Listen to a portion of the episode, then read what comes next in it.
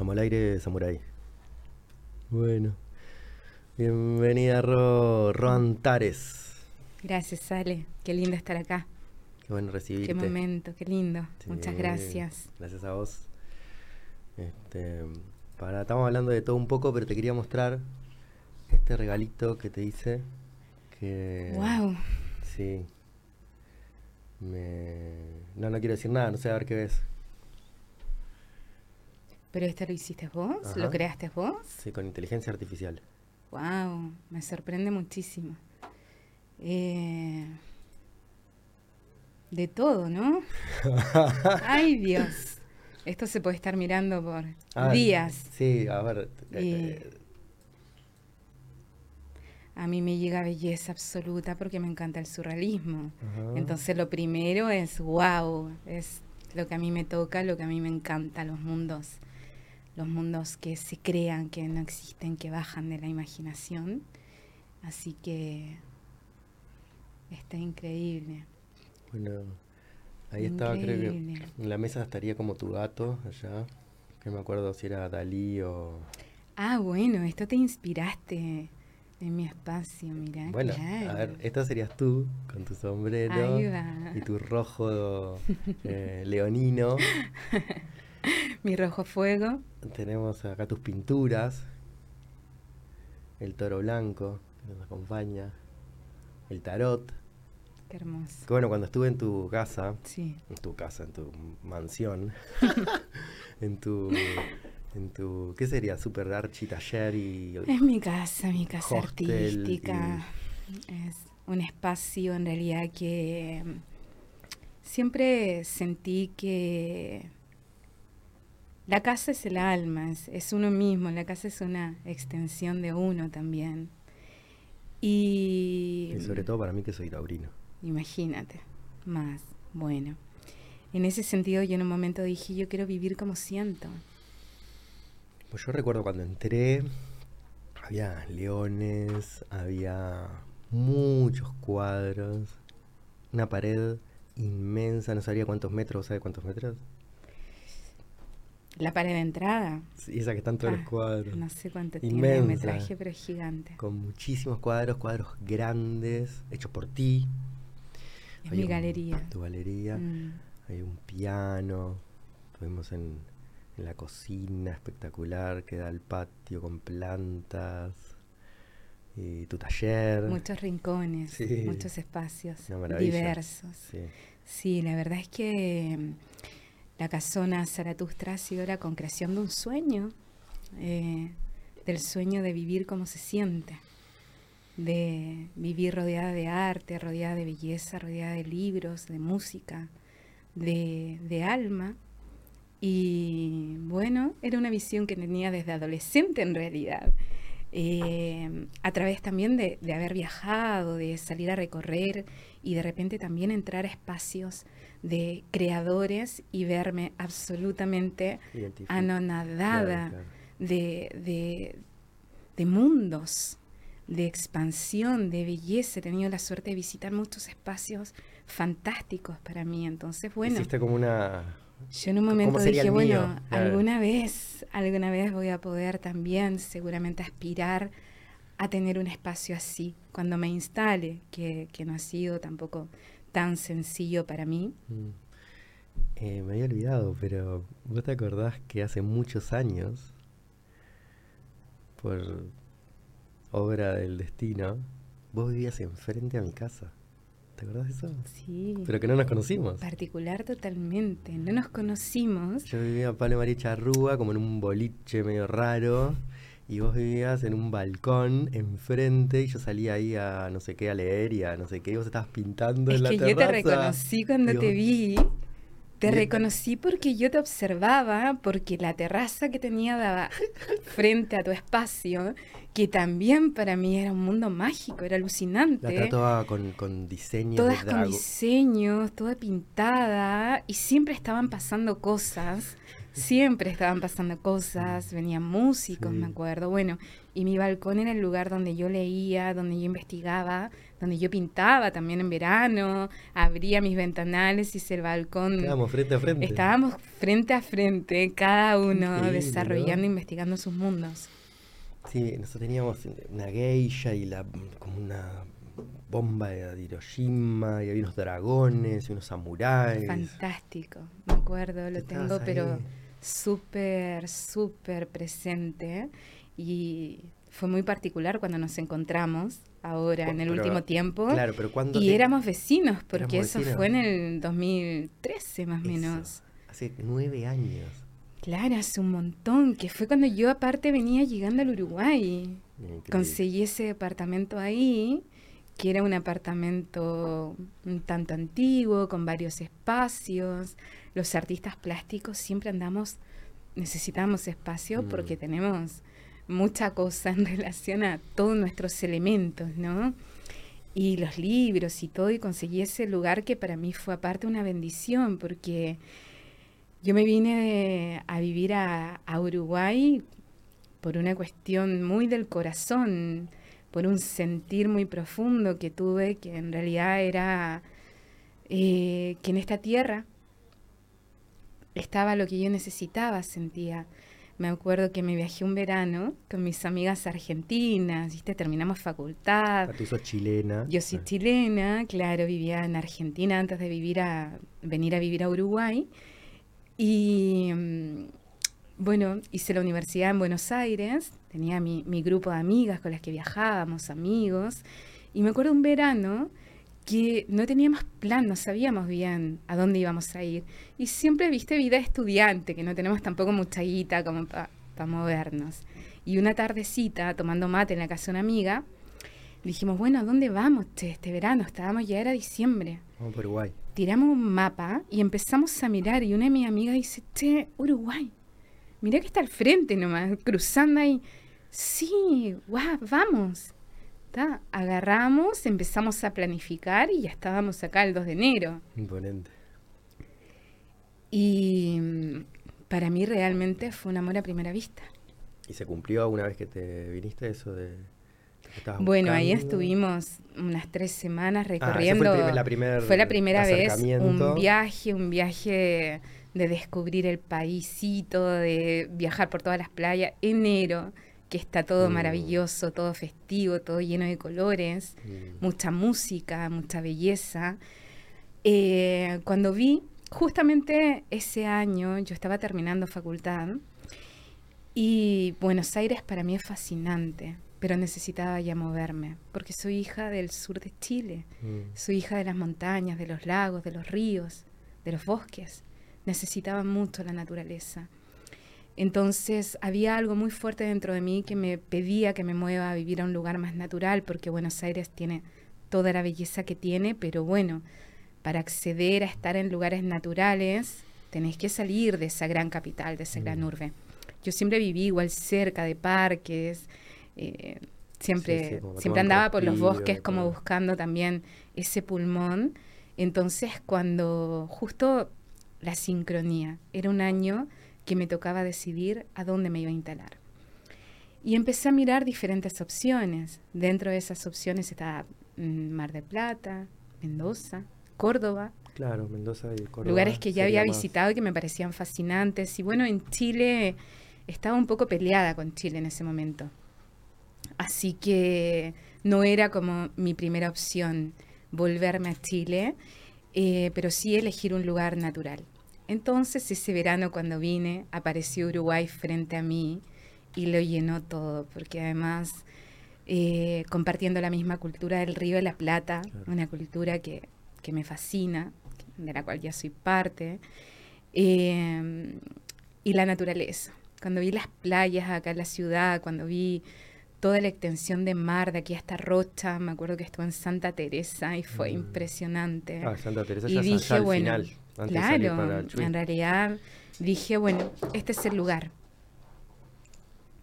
Este es el lugar en el que quiero estar. Bueno, y ahora justamente estás con un proyecto ya hace casi un año de, contanos.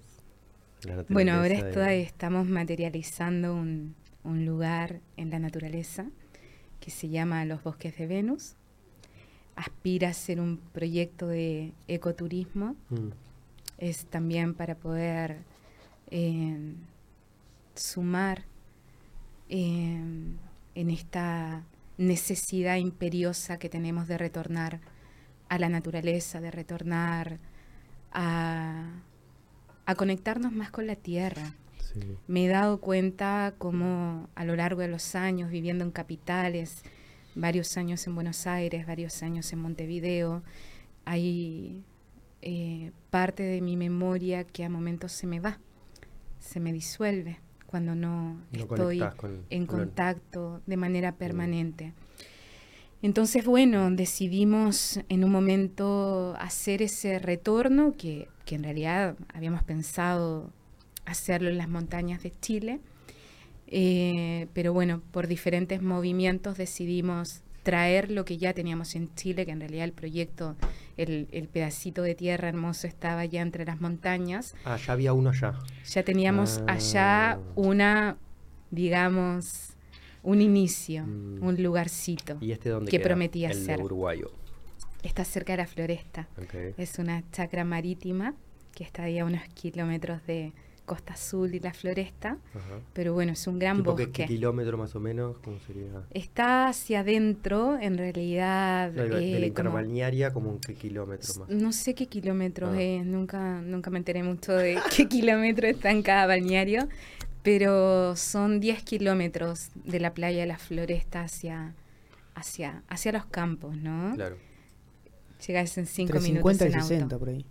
Ah, al lado de Atlántida. Ahí va, sí, Ah, Sí, después Está Atlántida, Atlántida, Parque del Plata. claro. No, me confundo la, la floresta con las flores, me confundo algunos, ¿viste? Por eso quería saber. Costa Azul, claro, la Floresta y cerquita de Atlántida. En Mm. realidad tenés todos los balnearios ahí súper cerca. ¿Y vas por la ruta treinta y pico esa? Eh, Podés llegar por diferentes lugares, Ok. podés ir por la 8, podés ir por la interbalnearia. Claro.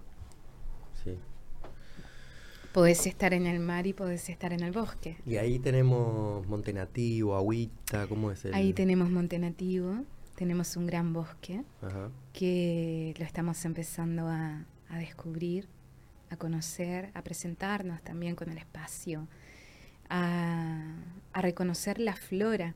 Si me preguntás, sale, me siento como niña de kindergarten. La Rena- verdad es renacida. eso. Porque... Lugar para jugar, para divertirse, para Pero además, volver a conocer. Estamos olvidados. Mm, Hemos perdido la memoria. sí. La memoria de lo natural.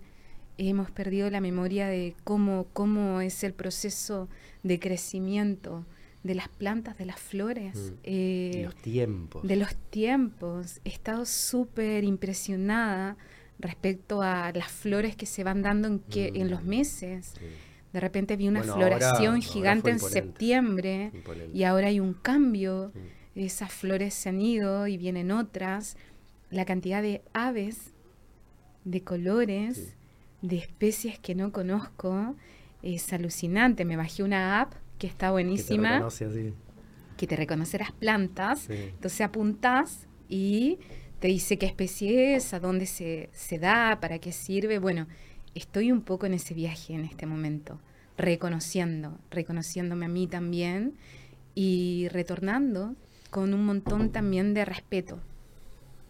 Un montón de respeto, de, Hacia ese lugar. Hacia, hacia ese lugar, todo. hacia el lugar que nos acoge.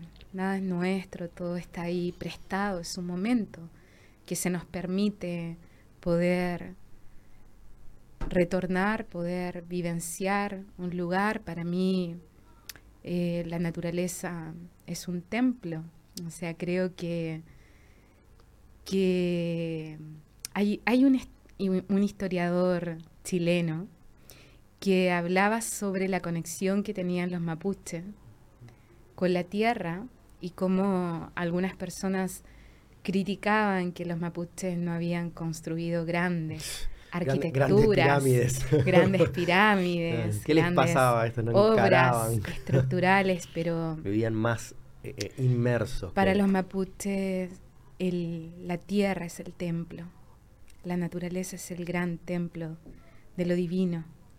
Entonces ellos ya Qué están en el templo y están siendo guardianes del templo. Mm, inclusive muchos de los lugares naturales que nos quedan al sur de Chile, que están realmente prósperos en cuanto a su naturaleza, que no están contaminados, ha sido porque gran parte del pueblo mapuche ha cuidado esas tierras y esos territorios. Eh, por eso que eh, he defendido siempre esa lucha, porque es una lucha hacia eh, una máquina que lo devora todo, que se mm. olvida que en realidad el dragón se lo quiere comer todo en nombre del desarrollo y en nombre de la materialidad, pero de repente se nos olvida que ese lugar es nuestro templo y que si nosotros no tomamos la conciencia de que podemos desarrollarnos, que el desarrollo puede venir, que el confort puede venir, que la materia puede venir para tener vidas de mayor calidad, pero no a cuesta de todo. Mm no a cuesta de todos los ríos ni a cuesta de todas las montañas. Yo misma fui testigo, por ejemplo, en, una parte maravillosa del sur de Chile. ¿Cómo se llama? Eh, es una zona que se llama Lanco, está en casi la décima región. Eh, a donde talaron los bosques, mis bisabuelos tenían campo en la zona y los bosques eran azules cuando yo era niña. Me acuerdo que me metía en la camioneta con mis abuelos y veías a lo lejos el resplandor, el del... resplandor del prana, ¿no? de la energía que emanan los bosques nativos, una energía azulada que la podías ver, que yo era niña y la reconocía.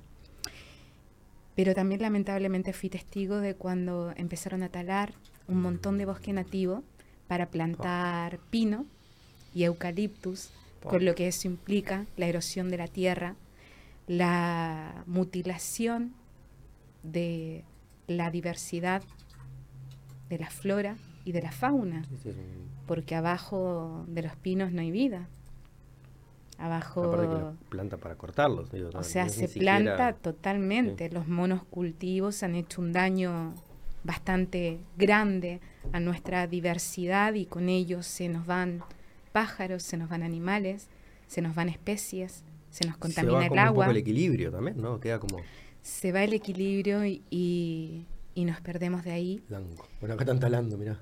Claro, bueno, las forestales llegaron a... el camino. Yo soy de Valdivia, yo soy de, de la ciudad de Valdivia, ahí viví toda mi infancia, es una ciudad maravillosa que la cruza el río Calle Calle y todo el entorno que está en Valdivia es un entorno que tiene una selva y una biodiversidad que es maravillosa, pero al mismo tiempo se ha tenido que luchar muchísimo por el rescate de ciertos sectores que han sido devastados. Devastados, fíjate ahí. Lamentable avance de sustitución forestal. Claro, el monocultivo en realidad genera una, una, un desequilibrio, porque yo entiendo que haya necesidad de madera, entiendo que lo podemos hacer, pero bueno, hay que volver a, pensar y a idear economías circulares que, no permitan, que nos permitan realmente desarrollarnos y tener lo que necesitamos, pero no a costa de todo, no sin un pero. Y ahí, bueno, en realidad gobiernos, sociedad civil y cada uno de nosotros tiene que poder hacerse consciente, integrar también la conciencia, creo que a través de la memoria, del retorno, porque si yo estoy acá en la ciudad permanentemente, todos los días, no sé ni, cómo crece el tomate, no tengo mm. ni idea, no sé cuáles son los procesos naturales, no sé qué hacer con tanta basura que saco. Entonces, ese, esa memoria, esa reconexión es la que estoy viviendo en este momento y me he emocionado hasta las lágrimas un montón de veces cuando estoy allá, porque empiezo a despertarme mm. de una especie de letargo, de adormecimiento que todos estos años de estar sumergida en las grandes capitales me, han conquistado con todas sus luces y, todo su desarrollo. Mm que también valoro y bendigo por las posibilidades de, aprendizaje y de experimentación que he tenido, pero siento que no podemos no tener un pie allá, ¿viste? Estar entre los mundos. Aparte es una oferta infinita de la ciudad que, no, no, para el que busca y busca y busca nunca terminás de, encontrar. Podés estar permanentemente. Capaz que ahí en el bosquecito te encontrás. La, la ciudad también, la ciudad nos da, o sea, la ciudad le responde muy bien al hemisferio izquierdo del cerebro, ¿viste?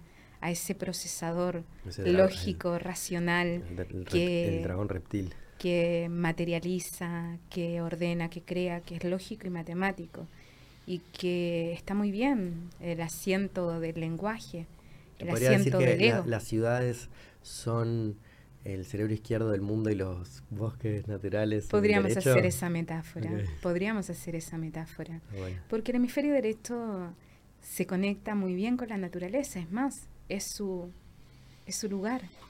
Es su naturaleza. Es su naturaleza, claro, porque es la unidad. Es el lenguaje natural le pertenece a esa área del cerebro, pero la intuición, la intuición, los aspectos sensibles, la, los aspectos sutiles, la conexión con todas las cosas, con los mm. árboles, con los bosques, mm. con las aves, con el cielo, con las estrellas, con las luciérnagas. Y las menciono porque no veía luciérnagas hace años y el otro día... El otro día estaba intenso, yo también allá en las sierras ah. estaba... Un show. No, no, no, no. No, no puedo...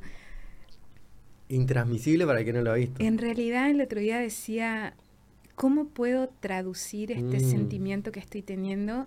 Y creo que el único lenguaje que me lo permitiría es la poesía porque la poesía es lo que más se puede acercar a la experiencia sensorial eh, inefable de la belleza, de esas experimentaciones internas que algunos que tenemos iniciación en caminos espiritual, en, algún camino interior, podemos manifestar como una experiencia mística, una experiencia del misterio, mm. ¿no? Algo muy difícil de descubrir de descubrir y de repente de poder transmitir con el lenguaje con el lenguaje común. Mm. El lenguaje metafórico y el lenguaje poético llega. adecuado llega porque porque porque es de ahí, nace de ahí también, nace desde ese lugar. Interesante, muy bonito. Este, ahora me estaba cuando decías de los caminos de conocimiento, de conciencia, sanación y que tuvimos un maestro en común que fue Jodorowsky que creo que tú seguís en la escuela y este yo me enteré hace muy poco. Creo que te, creo que te mandé un mensaje. Me mandaste un ah, mensajito, sí. De que había fallecido. Sí, Cristóbal Jodorowsky, mm. el hijo de Alejandro Jodorowsky. Mm. Vos viste cómo nos hemos encontrado en, Increíble. en, en diferentes lugares, ¿no? Eh, Hace nueve años allá. Nos cruzamos ahí. Vos hiciste un seminario de la escuela, ¿no? Mm. Al comienzo. Sí. Estuvimos juntos esos tres días vivenciando esta magia pura. Esta experimentación que, también para mí fue una experiencia inefable. Estoy muy agradecida al Uruguay que me ha dado la posibilidad de encontrarme con personas que realmente admiro, admiro por su camino de búsqueda y por ir hacia, hacia el encuentro del ser hacia ese lugar, ¿no? Pasar por los laberintos de la mente para poder mm. Llegar a ese, a ese lugar. Y bueno, Cristóbal Jodorowsky pudiendo poner la escuela en países con un montón de gente. En México, por ejemplo, creo que él vivía... Bueno, en México en realidad se vio escuela y en Italia. Ahí está. Eh, pero viajaba. pero viajaba, pero bueno, en, en América Latina, mm. en Sudamérica, no se había abierto ningún espacio como para poder experimentar un poco la, la el camino jodorowskiano, no, llamémosle fue imponente, ahora me venía, me acuerdo que, porque él hablaba bastante, hay una parte media teórica, vamos a decir, que era imponente también, no, no, con un montón de conocimiento. Un montón de conocimiento y, súper esquematizado de una manera para entenderlo en, ese fin de semana, dos, tres días, no me acuerdo. Pero no, lo que me estaba acordando es que en una me puso de ejemplo, ¿no? Dijo, bueno, ¿quién viene? Yo dije, primero, sí. Y, me dijo, permiso, voy a, voy a entrar, una cosa así. Y sentí que me metía la mano adentro del cuerpo y me, me abría la caja torácica por dentro. Yo digo, what the fuck are you doing? O sea, ¿qué estás haciendo? Claro. Claro. No, no, no, no. Claro. Es que, bueno, ahí es donde está la, para mí lo, lo maravilloso de, de Jodorowsky. Es la Te- te- posibilidad. Te, digo, perdón que te interrumpa. Sí. Eh, te soy sincero. O sea, yo. eh, bastante fan de Alejandro Jodorowsky. Como yo. Entonces dije, bueno, está. Iré a conocer al hijo, dije. Voy a conocer al hijo de Jodorowsky. Y no. O sea, me encontré con un psicomago que, o sea, no era el hijo de Jodorowsky, era él, boluda. O sea, Cristóbal era una bestia. Y, y como, a ver, desde mi perspectiva, ¿no? Jodorowsky es bastante, bastante loco. Y loco, libre, genio. Y, y Cristóbal no. Cristóbal era bastante más centradito y serio y enraizado. O sea, me llamó mucho la atención eh, cómo manejaba la energía, ¿viste? Como que Jodorowsky, Jodorowsky padre me genera otras cosas. Y de hecho, obviamente que, que- que se nota que Cristóbal viene de, de- de la, la psicomagia y, bueno, trabaja con teatro, con todo, ¿no? Trabaja con todo. Pero era otra, otra, era otra fuente de energía. claro, claro. Y está perfecto que sea así. Sí. porque es eh, él es otro, Sí. otra alma que trae un poco, la- o sea, trae el conocimiento de la escuela del padre. Lo interesante acá yo creo que es que Cristóbal logró generar una metodología como para poder transmitir el conocimiento jodorowskiano que, yo exacto, misma mucho más esquematizado que pueda para poder sí, transmitirlo a una sí. escuela. O sea, creo que no ha sido el interés necesario de Alejandro, que es un Exacto. creador y un experimentador de los caminos y Mm. que ha vivenciado a través de su propia búsqueda incesante Mm. Las diferentes posibilidades de nuestra biología, Mm. de nuestra espiritualidad, de nuestra psicología, porque lo interesante de la escuela jodorowskiana es 50% psicoanálisis, 50% psicochamanismo. Mm. Entonces, creo que a mí, a mí Alejandro, me pasó como a vos, Ale, lo mismo. Yo a Alejandro Jodorowsky lo, lo sigo de... de- Bueno, que de- sobrevivió a su hijo, o sea, de tiene no- adolescente. 94 años, creo que tiene. Totalmente, tiene. Tiene, 94 años ahora, 93, 94 por Mm. ahí. Y yo tuve siempre el sentir de poder llegar alguna vez a Alejandro. Pero bueno, Alejandro está- vive en París, está siempre en un montón de proyectos Sí. y realmente eh, nunca abrió un espacio Mm. para, para, para dar esta metodología, llamémosla así, de, de un conocimiento que en el fondo es totalmente vivencial Mm. y hay que experimentarlo porque no trabaja eh, desde el dar un marco teórico que por ahí se puede explicar para un área de nuestro procesador, sino que vincula el cuerpo, lo sensorial, lo, porque eh, justamente... la metáfora, la poesía y el arte. Y en mi caso, lo que más me rompió la cabeza, y capaz que vos en esto me vas a, me vas a dar la derecha también, Ajá. es el hecho de, No, del arte, el arte para el servicio del despertar de la conciencia. Bueno, un Eh, poco de a lo que tú, Alejandro, ¿no? Que, que- que la poesía era el- es un tipo de arte para llegar a esas cosas. Totalmente. Este- Es, que, es que la poesía, el acto poético, Jodorowsky y Alejandro cuentan su historia cómo, cómo llegó, empezó a entrar a través del acto poético. O sea, Alejandro es un poeta, se inició en la poesía. Y yo por eso también le tengo una admiración gigante porque en mi camino también me inicié a través de la poesía. Mm. A los 12, 13 años escribía poesía y la poesía me hacía conectar con algo que había en mí Más que no sabía qué era. Mm. Solo lo podía vivenciar a través de ese diálogo, cuando permitía que, que ese lenguaje pueda... eh, Sí, que bajara Emanar. y, y no ser, ser canal y no estar interrumpiendo. Exactamente. Entonces, bueno, después cuando descubrí a Alejandro Jodorowsky, que fue gracias a que mi madre me comentó que lo había conocido en Santiago de Chile, eh, una vez que estaba dando una entrevista en un canal de la tele, mi mamá me dijo, mira, yo lo conozco a él. Una vez lo encontré en Santiago y bueno, me relata toda una historia. No podías creer. Es que yo hasta ese momento no lo conocía, ah. pero como soy curiosa y a mí me fascina el conocimiento, inmediatamente quién es Alejandro y empecé a entrar y fue tan maravilloso en relación a cuando estás en plena búsqueda, perdido en tus laberintos, encontrando ciertas piececitas y, y otras no, encontrar a Alejandro para mí, a mí personalmente siento y, no tengo ningún pudor en decirlo, que me salvó la vida. Mm.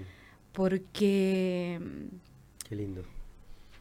Entre la pelea interna por responder a lo que el sistema, a lo que todo te está pidiendo que hagas, a lo que se te está imponiendo, a los caminos que se te imponen para transitar, que en, en, el caso de Chile, por ejemplo, yo salí de Chile eh, un poco por intuición, y un poco por salvarme a mí misma, mm.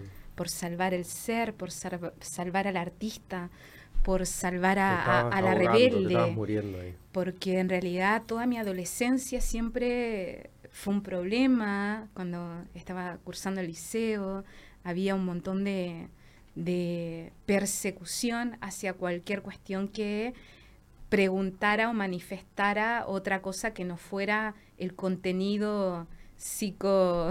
Mm. Eh, el, marco teórico, llamémosle mm. así, el marco teórico convencional para poder ser un buen funcionario, mm. un buen académico, un, buen trabajador, un buen laburante. Yo siempre digo, una estructura que crea obreros calificados y no calificados para servir a un sistema que es una vorágine de productividad, a donde el tiempo para el arte, a donde el tiempo para la poesía, a donde el tiempo para la conexión mengua, porque hay que producir, hay que comprar, hay que estar ahí, mm. los esclavos del dragón, esta metáfora que traes.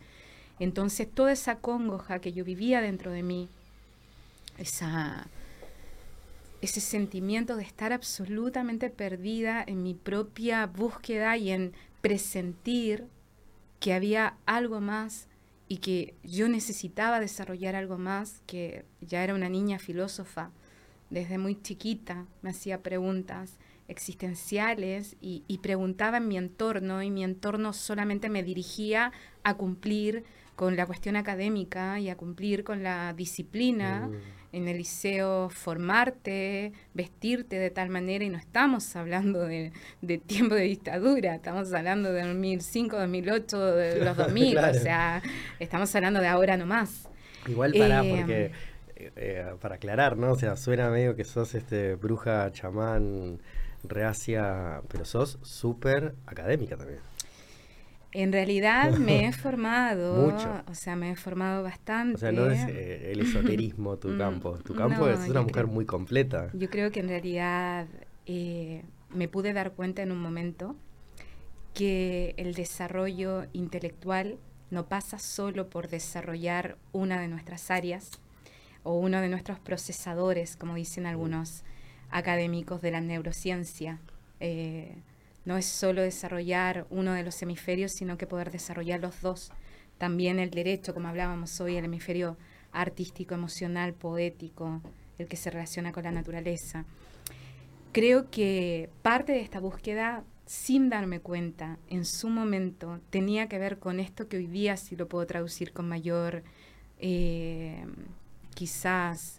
aproximación. Un poco más aproximada, capaz que un poco menos perdida en ese sentido, porque estaba obligada a transitar el camino académico, simple y llanamente porque tus padres recibieron la misma información y el mismo... ¿Cómo sabes que mis padres recibieron la misma información? tus padres, mis padres, nuestros padres han recibido una información que es, bueno, hay que estudiar, hay que hacer carrera, hay que ir por aquí porque hay que sobrevivir sin ningún juicio. Mm. Es parte, lo hacemos. O sea, yo también estoy muy agradecida de, la carrera que hice, soy licenciada en trabajo social, Estoy especializada en, en el área de salud mental, tengo posgrados en arte terapia, psicopedagogía y, y, me desarrollo en ese campo. Es un área que me encanta realmente, que me doy cuenta que puedo servir, es un servicio maravilloso que puedo hacer a la sociedad. Eh, Contanos si quieres algún proyecto actual que, que estás. Sé que estás en mil. Dirijo proyectos, dirijo varios proyectos. La leonina, hace, la, años, abriendo y abriendo. Mi, mi Leo y, mi ascendente Sagitario me sirven un montón para poder justamente acompañar proyectos, pensarlos, acompañarlos, bajarlos. Bueno, los trabajadores sociales estamos formados también para eso, para poder bajar políticas sociales a lo práctico, a lo concreto, darle metodología. Contame concretamente en qué andás. Yo dirijo algunos talleres de trabajo protegido para personas en situación de discapacidad. Dirijo también un par de proyectos. Yo trabajo en una fundación, fundación eh, que atiende a personas que, que, tienen algún tipo de dificultad en esta área y también en el área de salud mental. He asesorado también proyectos a empresas en el área de inclusión, de los proyectos de inclusión e integración que hoy día está más sobre la mesa y en mm. boga. Y bueno, aspiro también a conectar ahí todo lo que viene a ser eh, el área terapéutica a través del arte. En un momento entre mi camino académico, mi, mi profesional, mi yo profesional con mi yo artista, empecé a investigar cómo poder unir ahí, porque andaba entre dos mm. vertientes. bueno, aparentemente difíciles de unir también. Aparentemente difíciles de unir y a través de la propia experimentación, de la observación, de mirar los procesos y también de la vivencia. Esta vivencia que, que hemos hecho, que hemos hecho los dos eh, con Jodorowsky, por ejemplo, ¿no?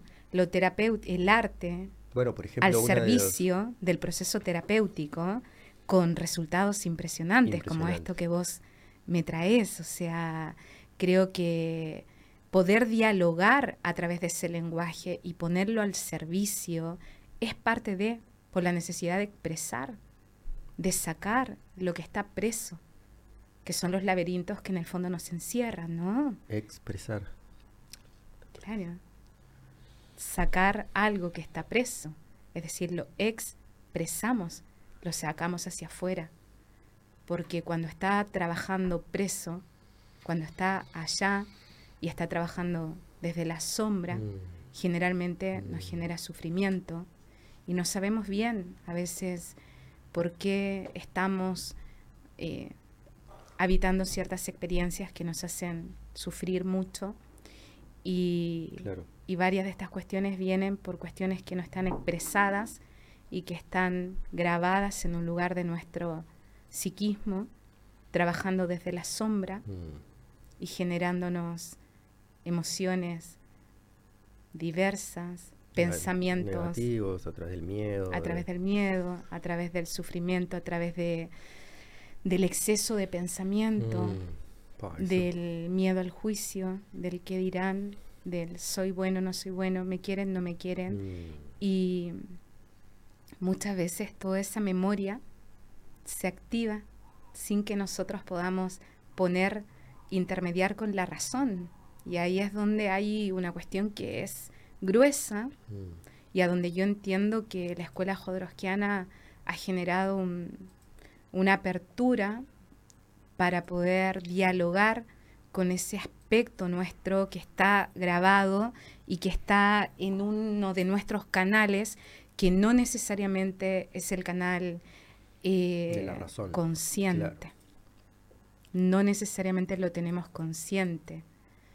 Los alquimistas y varios de, de los buscadores y de las escuelas del conocimiento señalan sacar a la conciencia, ponerle luz a lo que no vemos eh, mirar la sombra. Mm. Jung lo traía cuando trae sus arquetipos y los arquetipos de la sombra, cómo le podemos dar luz mm. a estos aspectos sombríos para que no trabajen mm.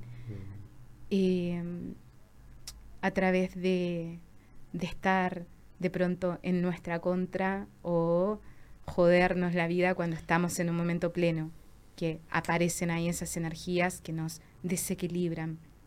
Entonces creo que pudiendo hacer un proceso interior de observación, podemos llegar a comprender de pronto un poquito, hay que ser humilde también con esto, un, poquito más cómo se engrana todo esta, este mundo interior que nos genera momento, todos estos aspectos neuróticos, mm. que, que, generan la neurosis de nuestro tiempo.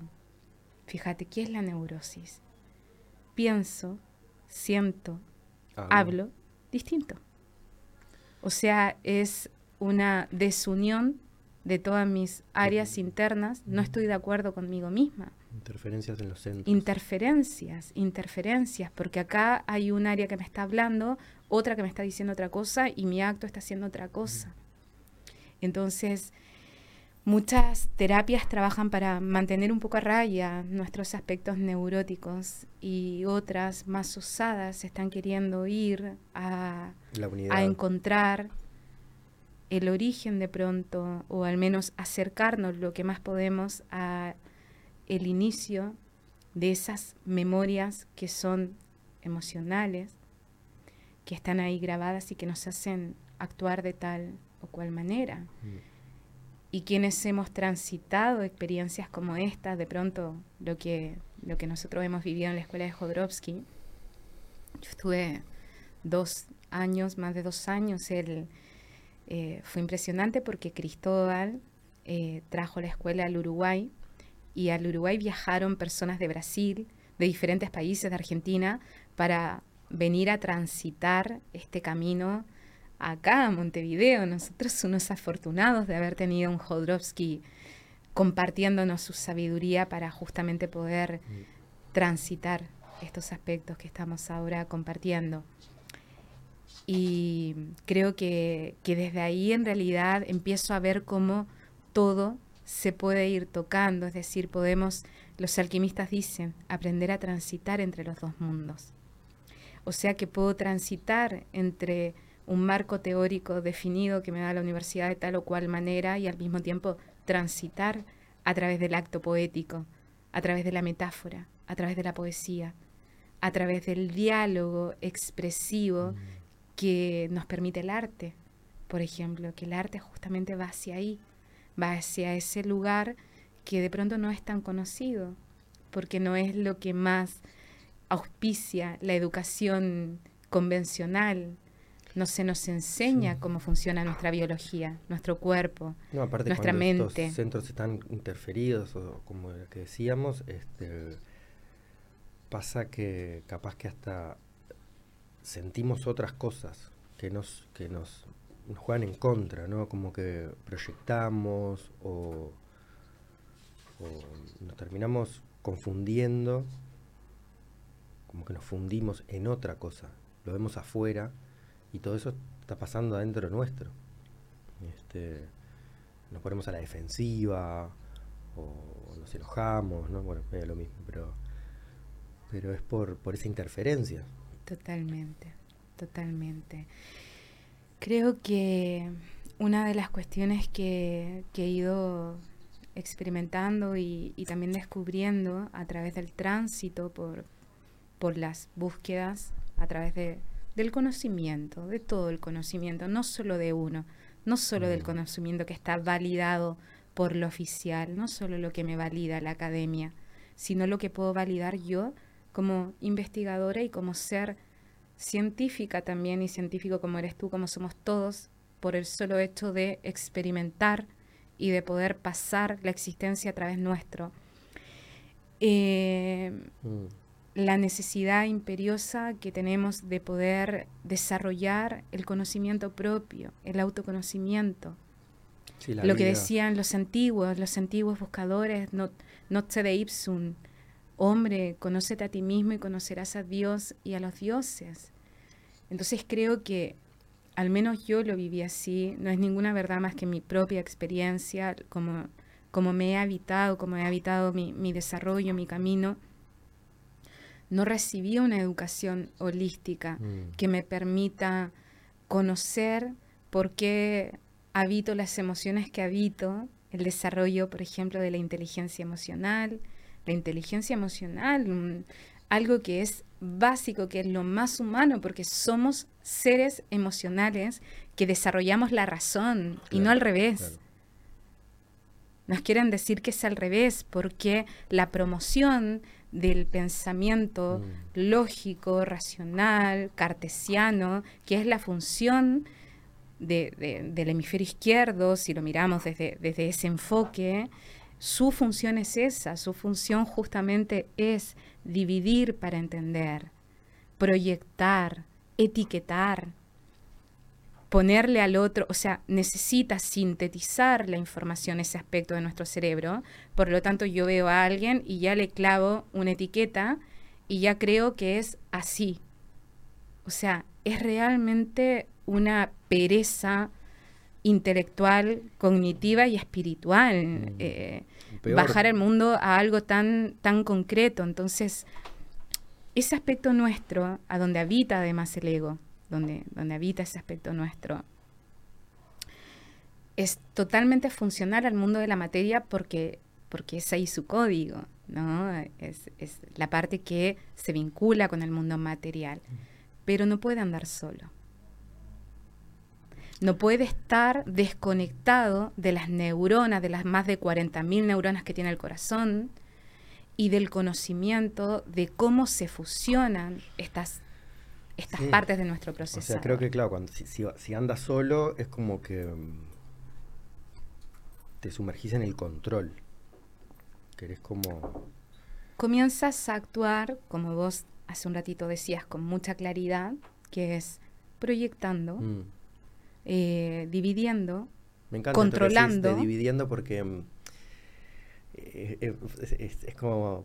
Es así, literal, pero es súper metafórico porque a ver, podemos arrancar por la primera, que sería dividir cuerpo y alma.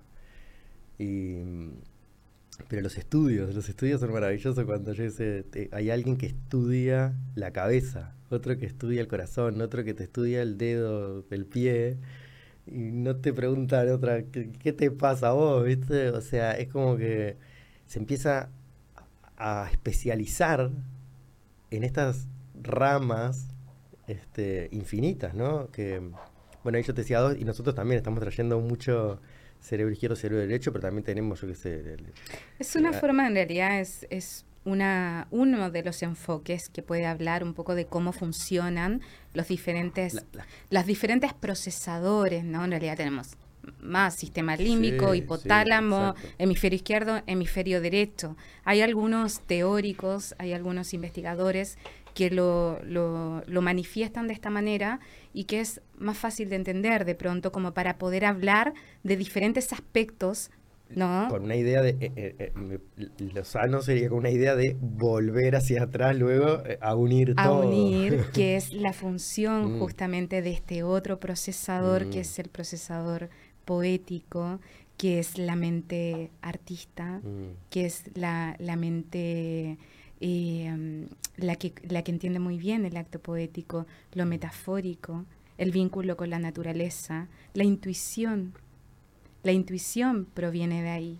Esa inteligencia, que es una inteligencia súper zarpada, si realmente, si la miramos y le prestamos atención a la intuición, o sea, yo estoy curada de espanto de no haberme escuchado en la intuición mm. cuando mi, mi, corazón me señalaba algo y mi mente racional hacía todo el camino lógico de por qué sí tenía que hacer mm. eso y seguía mi lógica y no le hacía caso a mi intuición. Y ahí, tate, me daba contra la pared. Y me volvía a decir, pero si yo esto lo sentí. Entonces lo sentiste con la cabeza. Claro, lo sentiste, o sea, lo sentí y no escuché el sentir, que es mm. ese aspecto de intuición, ¿no? Que va hacia ese aspecto nuestro. Entonces, empezar a, creo que, que se está dando igual, o sea, yo siento, observo en, en el entorno también, ah, quizás con los mundos. Lo sentí, no le hice caso. Lo sentí, la intuición me vino, no, le hice caso, ah, porque la lógica ah, me dijo que fuera por otro, por otro camino. Lo lógico me decía, no, si esto está súper bien, uno más uno tanto y hay que ir por ahí. Mm. Pero mi intuición me decía, no, por ahí no. Y era por ahí no. Mm. Y, me sigue pasando todavía que me digo, pará, una boluda, que no estoy haciendo de repente ese espacio de silencio para poder conectar con eso. Ahora, eso es místico, eso es esotérico, puede ser místico, esotérico, pero también puede ser lógico. Y también está cada vez más... No, porque lo incluye, una vez que volvemos a ese uno, o sea, no digo, saquemos pensamientos, saquemos ego, saquemos la cabeza, no, es parte, pero al servicio. La neurociencia actualmente nos está mostrando un montón de nuevas informaciones en, en cuanto al entendimiento de nuestra máquina biológica. Mm. Que yo hacia ahí quiero ir. Creo que no, no entendemos. Es como, yo a veces digo, es como si me subo al auto o piloteo una nave, me dan un avión y no tengo la más remota idea mm. cómo funciona esa nave que voy a manejar. Bueno, ya desde el vamos pasa mucho eso. Estamos, es que, estamos usando celulares, estamos usando autos. Es, una metáfora, pero imagínate si... El cuerpo. Si eso ocurre con tu mm, vehículo. Mm. O sea, el lugar donde habita tu, tu ser, tu, tu, tu, tu, yo profundo, esta máquina biológica que nos dieron no sabemos cómo funciona, no tenemos ni idea si es que no hacemos un camino de autoconocimiento. Mm. ¿A través de qué? A través de la búsqueda, de empezar a conectarnos con la información que, que, que creamos conveniente.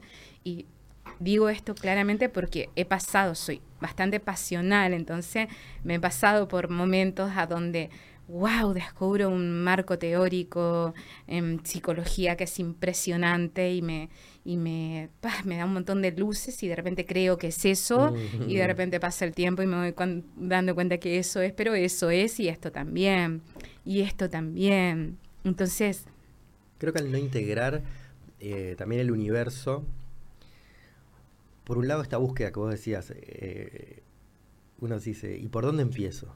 Y fíjate porque ya está delante tuyo, te lo está mostrando todo el tiempo. Si vos querés sacar partido, si querés escuchar, si querés observar, está sucediendo la magia. Claro. El misterio está acá. Claro. Eh, y, si, y si no lo escuchás, porque aparte tampoco, eh, eso, te volvés el reptil. O sea, quiero decir, si no lo escuchás, te vas a dar la cabeza una y otra vez contra la misma pared. Exactamente. Creo que en realidad no hay... Es que el ser este humano aprendemos por amor o por dolor. Mm. Entonces a momentos se nos da tan fuerte que ahí es donde decimos, ay, a ver, parece que hay otra cosa o sáquenme de acá. Mm. Sáquenme de acá.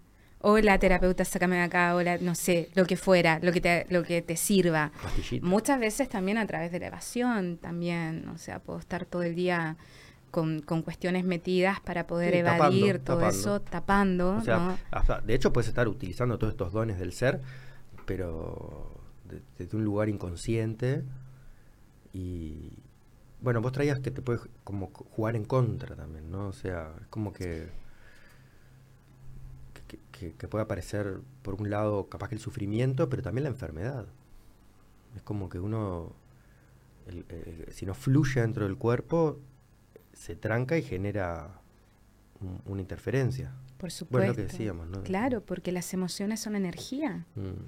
La emoción es energía. Mm. Y, la emoción necesita movimiento. La, emoción estancada en el mm. organismo enferma el organismo. La biología se enferma.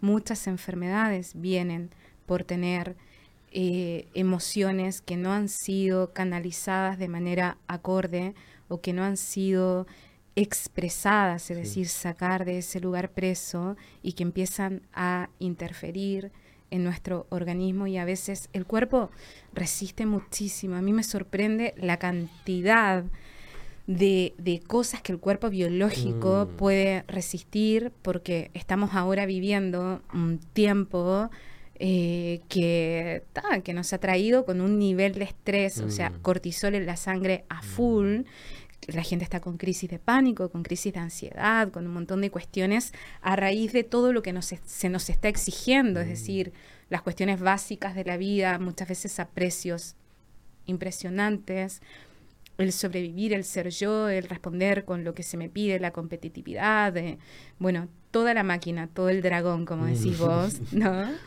Eh, que está buenísima la metáfora esa, porque estas cuestiones a veces son muy grandes y ponerle un nombre, darle un símbolo. Más vale, claro, más vale darle Que en realidad el, el, símbolo es su función, es esa justamente. ¿Cómo se llama el, la serpiente que se come la cola? El...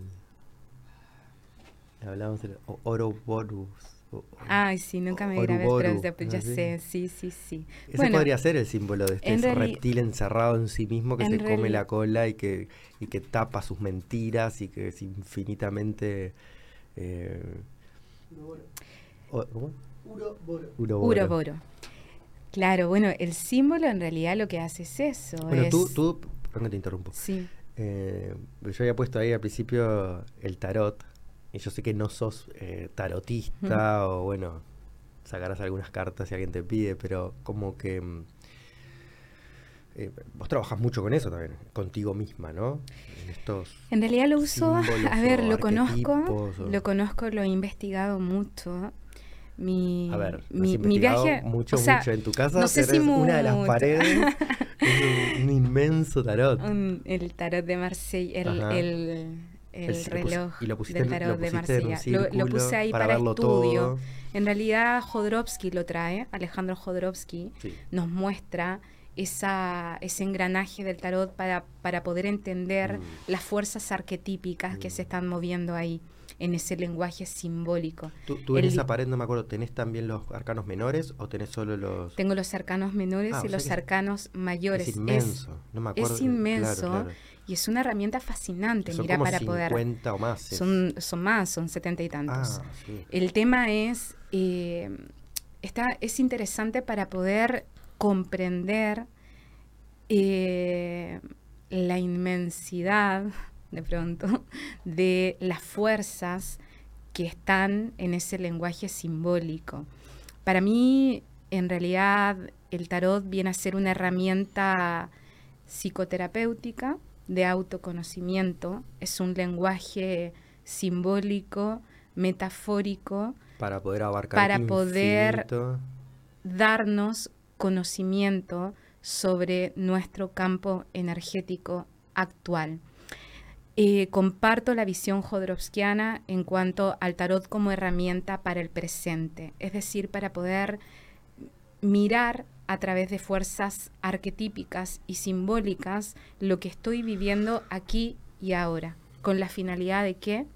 De lo que venimos hablando todo este rato, de conocernos, de saber cuáles son las energías que hoy aquí me están habitando y que yo con ese conocimiento pueda hacer un movimiento en mi vida, hacer un, acto que me permita salir de repente de, un aspecto neurótico o conocerlo, ¿no? Porque en realidad nada de esto siento que hay que demonizarlo, sino que hay que integrarlo.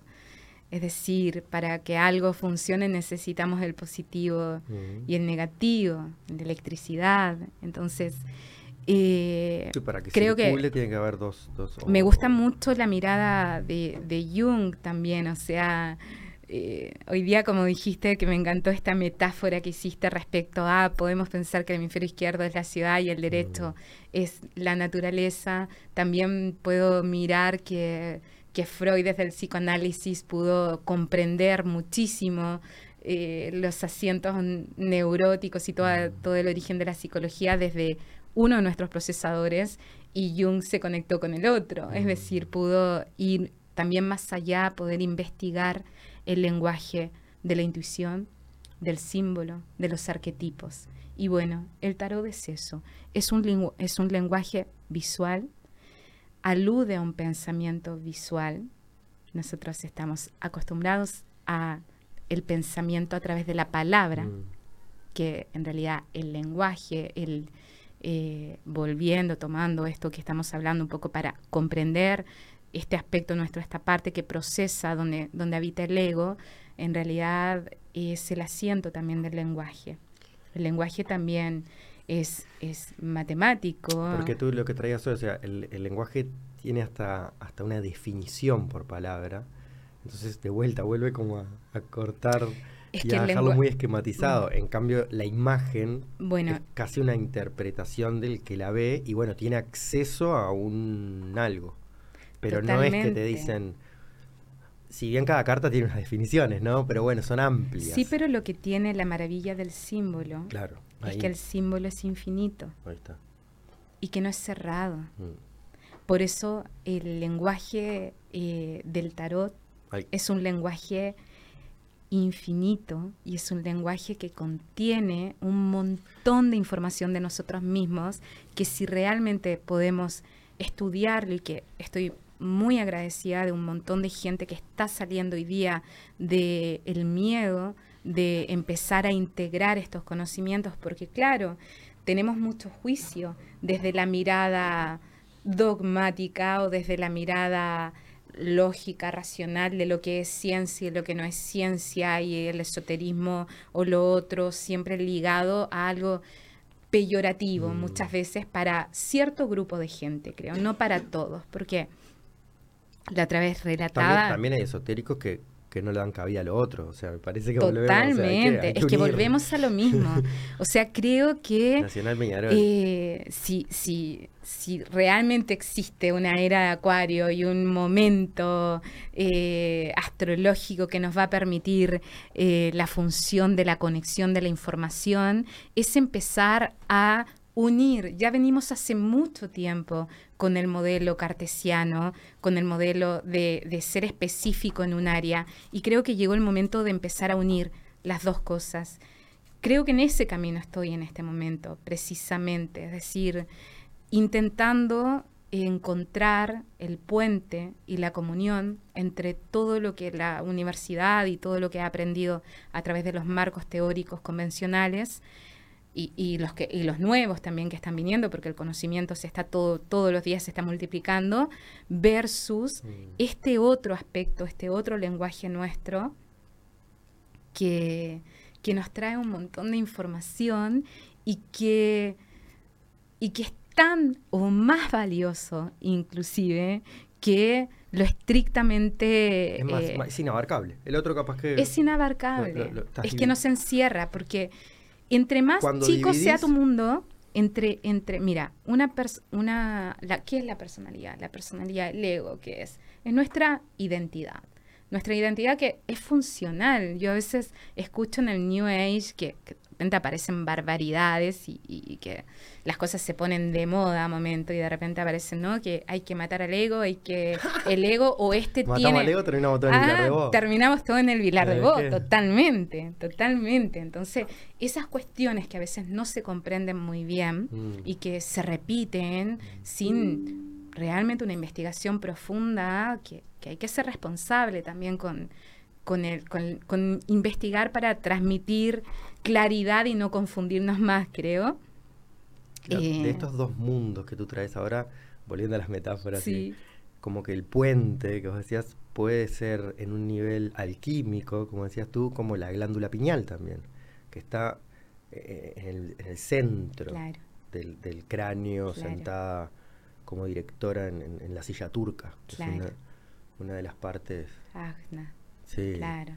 Claro, con la intuición tercer, ojo. Mm. Bueno, no se ha estudiado tanto eh, de repente tan profundamente ese aspecto nuestro, pero creo que sí, es que en realidad yo creo, Ale, que vamos a empezar ahora a unificar esto y que va, porque es natural que al aspecto conocido, cuando, viste, que en todas partes, en las redes, por todas partes, salir de tu zona de confort, salir de tu zona de confort.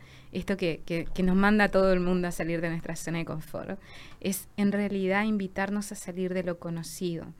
Pero ¿cuál es el tema acá?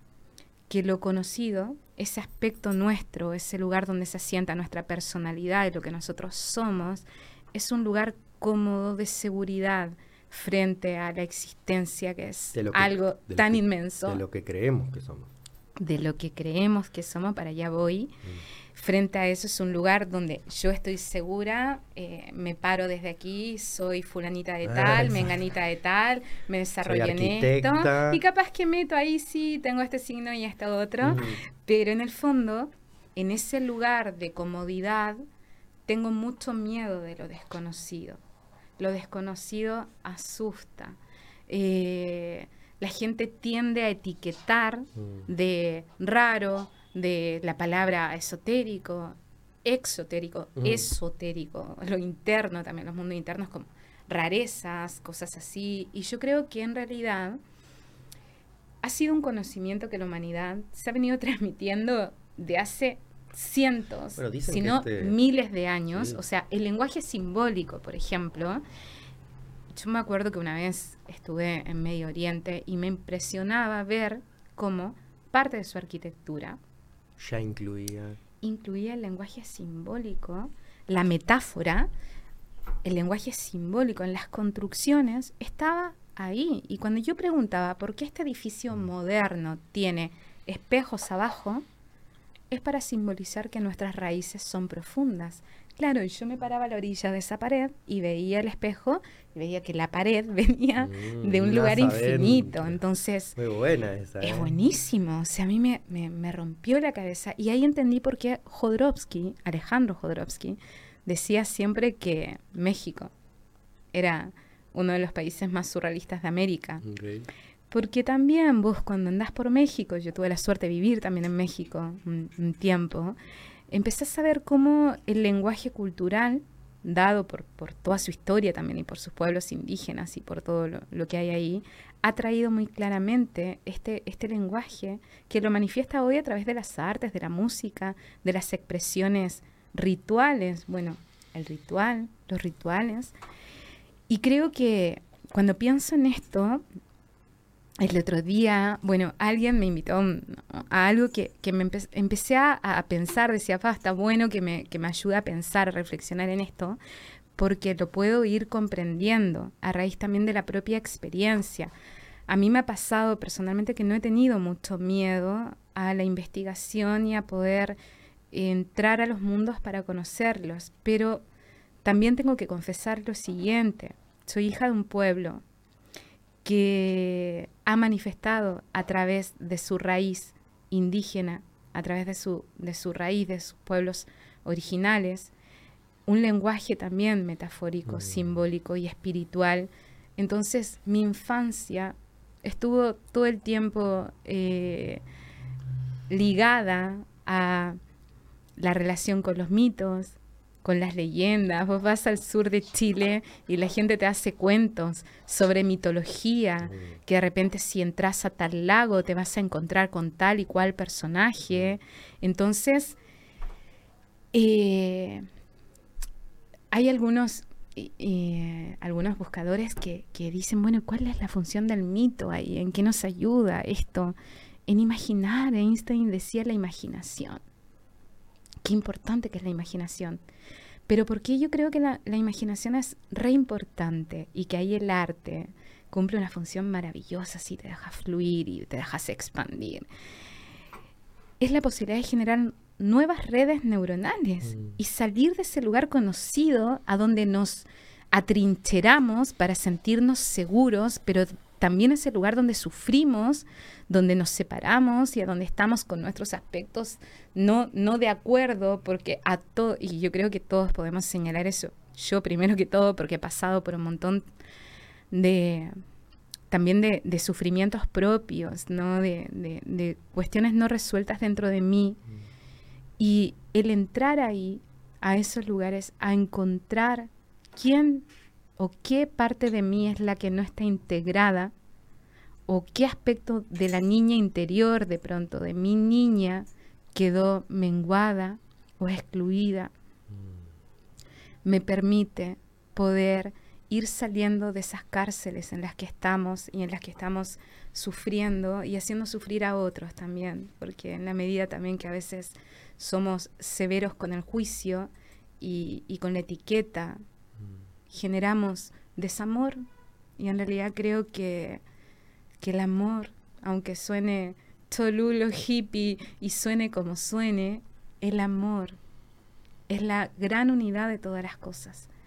El amor, pero para poder llegar a ese amor tenemos que cruzar estos laberintos. Porque muchas veces no podemos llegar ahí porque estamos atrás de estas cárceles, atrás de estas rejas que, que, eh, que, que nos atrapan. Por eso tengo mucho amor por, el, por las personas que comparten conocimiento, por estos espacios, este, este propio espacio que estás dando vos, a donde he escuchado estas semanas pasadas invitados, gente súper valiosa que, que digo, wow, qué maravilla. A veces miras el mundo y sentís, miércoles, se nos viene todo abajo. ¿Dónde están mis hermanitos? ¿Dónde están mis hermanos? ¿O qué hacemos? Estamos con esta disfunción, con esta, esta sinfonía eh, desequilibrada y desarmoniosa a momentos. Disfunción en el mejor de casos, trifunción y ah, cuatrifunción. Sí, hay varias cosas en las que decís que, justo hablando de los, de los otros podcasts que hemos grabado, que, bueno, se habrá visto algunos, viste muchas cosas que resuenan con algunas cosas que decís.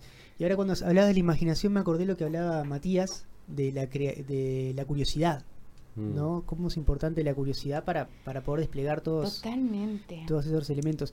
Y me lleva a preguntarte también, eh, bueno, aparte de que toda esta rosca de la ciudad, del hemisferio, ¿cuál era el izquierdo? lleva como a coartar un poco la curiosidad y a coartar la posibilidad de imaginación. ¿Cómo incentivás la, curiosidad vos? ¿Cómo despertás la imaginación? O sea, más allá del contacto, la cotidiana, ¿cómo, ¿cómo le das de comer a eso? Yo soy artista. Y como artista estoy todo el tiempo dialogando con la experimentación a través de qué? de todo lo que encuentro, del mundo de la materia, las pinturas, las experimentos. A mí me ha costado muchísimo permanecer en un taller eh, convencional. Eh, es más, me inicié en la pintura siendo muy atrevida, muy, muy cara dura lo mío, porque agarré eh, pinturas y empecé a, pintar la poesía. Tus cuadros son espectaculares. Y yo, pero bueno, acá vos me...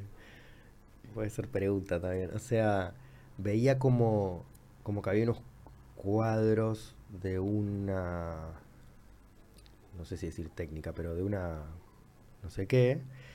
Y después había más en el centro, me recuerdo, quedé como impactado, como unos cuadros em, más esto de canal, que no eran abstractos, que de hecho no haces mucho abstracto, ¿no? hay, figura, este, está bastante bien definido, pero igual en estos cuadros eran más este no sé. La pregunta yo creo que es algo así como si has trabajado con estas medicinas, con plantas, si has hecho ceremonias. No, no para crear, no para el arte. Pero ah, creo que yo veía como un antes y un después. He participado de, algunas ceremonias como parte de mi propio proceso de, búsqueda interior. Eh, ¿Pero con medicinas? O? he participado de algún par de, espacios con medicina, sí, eh, pero no ha sido lo más relevante en mi camino. Me inicié, creo, muy... tenía 16 años en Chile cuando conocí a un hombre de conocimiento que casualmente llegó a mi pueblo, el pueblo de mi familia, eh, y fue la primera persona que me empezó a, a, invitar a la curiosidad a esto que, trae Agustín en cuanto a, experimentar mis sentidos. Y bueno, la primera iniciación la viví con él en ese entonces, pero después pasaron muchos años hasta... eso fue una ceremonia. eso fue una ceremonia, fue un espacio en, las montañas de los Andes. ¿Con qué plantas? Eh, en ese momento fue una ceremonia con San Pedro, eh, pero todo muy Em, muy sagrado, muy sacro, muy, muy espiritual, muy relacionado al diálogo interior, como ventana. En realidad, desde mi óptica, adhiero de pronto a, la mirada jodorowskiana también ahí, y también puedo eh, pensar en Claudio Naranjo, un gran mm. referente también, un psiquiatra que, que desarrolló... Ah, chileno. Chileno, claro. Eh, que desarrolló mucho sobre esto. No te quiero etiquetar, pero a ver eh, ¿qué, ¿Qué sos en el enneagrama? Creo que soy siete. Ah, mira. Sí. Yo también. Bueno, Estamos ahí. Podrías ser 7, es verdad. Claro. Pensé que eras más tipo 4, pero ahora que me decís... pero no fue fácil, lo vi con Jodorowsky, no lo Mm. encontramos tan, tan Mm. claro. Fue como lo buscábamos un montón. Sí, también Pero- en eso, de cuando uno se va trabajando más, eh, Sí. eh, se acerca más al centro de la estrella del enneagrama y no está tan en su personalidad. es que la justamente, idea de esto, a mí- incorporar. a mí me pasa como tengo mucha necesidad de salir del- de, de- De de los paradigmas ¿no? y de las sí. etiquetas. O sea, Sí. a momentos me embola estar como, por ejemplo, lo astrológico lo, lo veo por arriba, sé dónde está algunos de mis aspectos, pero no me quiero quedar Mm. atrapada ahí. No me quiero, qui- me, me siento, eh, quiero ser una libre pensadora, quiero final poder la- al final la sentirme como, claro, como, como una enlazadora de los mundos, Mm. ¿no? Eh, ¿y- y qué- porque qué en el, en el maya? no sé. Ah, no, como dijiste enlazadora de no, mundo. no, pero más como metáfora en relación sí, a, sí, a- bueno. a poder unir ahí. Eh, pero bueno, quiero contestar también esto que, que traía Agustín porque eh, me parece muy, muy buena la pregunta en relación a ¿Cómo estimular la- cómo estimular la La creatividad. creatividad en el día cotidiano. Yo creo que tenemos que despertar el interés. Despertar el interés es despertar al niño interior. Mm, A la, la curiosidad es eso. mm. Vos ves a los niños, yo a momentos observo cuando vienen niños a mi taller. Y ellos entran ¿En cuál de a mi atelier de acá, Ah, de, la Plaza sí. Matriz. Entran a mi atelier y empiezan a investigarlo todo, primero con sus ojos, a verlo todo, después empiezan a tocar.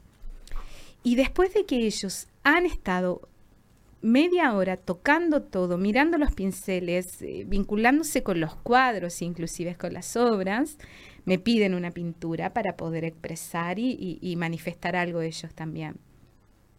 Creo que quiero vivirme así, o Claro, sea, a contacto momentos sería, cuando estar en cuando- contacto con estar el en contacto con el ser, Mm. o sea, creo que el, el corazón es naturalmente curioso. Eh, quiere expandir porque. Bueno, su naturaleza es la expansión. Desde estas interferencias o de estas corazas es que trancamos esa energía y estamos en la cabeza.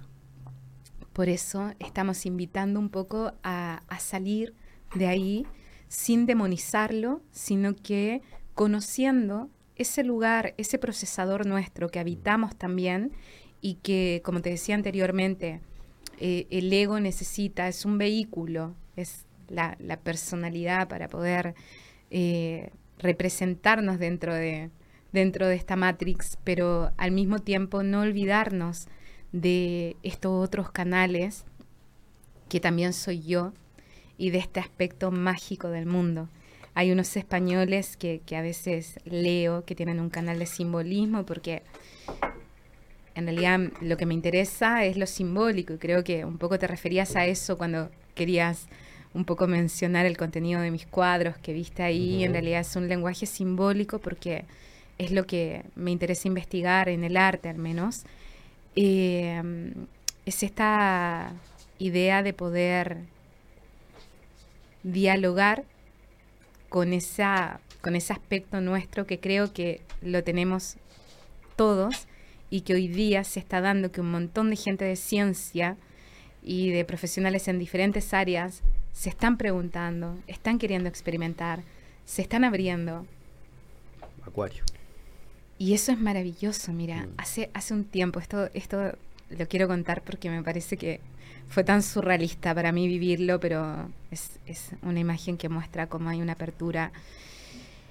Eh, estuve con un, con un médico cirujano de corazón, eminencia en lo que hace, cardiólogo, eminencia en lo que hace, eh, y él totalmente habría abierto a poder reconocer e integrar estos otros lenguajes y estas, esta otra información que está ahí vinculando muchas cuestiones que se dan con el corazón, con el lugar que está ahí adentro. Y, y me parece genial porque me estoy encontrando cada vez más gente que está ahí, inclusive parte de mi marco de referencia, de muchas de las cuestiones que hoy día estoy compartiendo con, con vos, con ustedes acá, viene de gente de la ciencia que en un momento por ABC Abrió. Abrió. Más ab- abrió eh, y empezó a integrar Mm. información y no es quitar ni sacar del lugar que corresponde a cada cosa, sino que es lo que vos decís. Agregar, y Agregar, juntar. sumar, unir. Integrar, reconocer y conocer más y empezar a salir de esa cárcel, empezar a salir de ese lugar fijo en el cual nos vamos encerrando una y otra vez. Y yo lo, lo- lo veo en mí, o sea, cada tanto también veo que me encierro y, busco la manera de poder, cuando me doy cuenta, cuando tomo conciencia, que para mí me ha servido muchísimo la práctica de la meditación, soy una defensora y promotora de, la práctica de la meditación en sí, del mindfulness, eh, para poder primero bajar el diálogo. Tenía un maestro de meditación de una escuela hindú con la cual me inicié en Argentina, eh, que decía, bueno, la, la- la mente es como un Mm. mono loco picado sí. por un alacrán. O sea, Mm. ta, ta, ta, ta, ta, imagínate un mono picado por un bicho. Ta, chao, para allá, para acá. Entonces, era buenísima esa metáfora Sí. porque cuando yo la escuché me vi a mí misma y dije, miárcale, ahí Ah. anda, tipo, ¿Cómo hacemos que la- se la- quede quieto? la, la voz ahí adentro, bla, bla, bla, hablando todo el día. Entonces, la meditación para mí es una de las técnicas que sirven muchísimo para empezar a conocernos. Mm. ¿A través de qué? De bajar ese ruido incesante, esa computadora, esa, esa, ese software que está ahí prendido 24/7 con un montón de solapas. A veces me gusta también hacer esa analogía. abierto todo. ¿No? Como que tenés un montón de pantallas abiertas y de repente colapsa. Mm. Entonces tenés un montón de solapas, viste, mirando la mente también como un procesador. Y empezar como, bueno, de manera amorosa Cerrar. a ir cerrando algunas solapas y quedarme en ese espacio de silencio, en ese espacio a donde no es que no estoy, no es que la mente esté en cero ni está en nada, pero estoy en ese espacio de descanso que se puede sentir y ahí empiezo a observarme y a observar quién habla dentro de mí. Mm. Gur- también lo traía, maestro de maestro de. Ruso. ruso, maestro también de Jodorowsky, de Mm. varios, ¿no? Eh, esta mirada en poder ver quién, quién maneja el carro, quién lo lleva, Mm. empezar a observar la autoobservación. Sí, ¿quién, quién maneja el carro? O creo que tiene también otra metáfora, que bueno, depende de cómo lo quieras dibujar, pero que el carro, de hecho creo que era Platón el que decía esto, que es el, el, el cero, como un carro alado.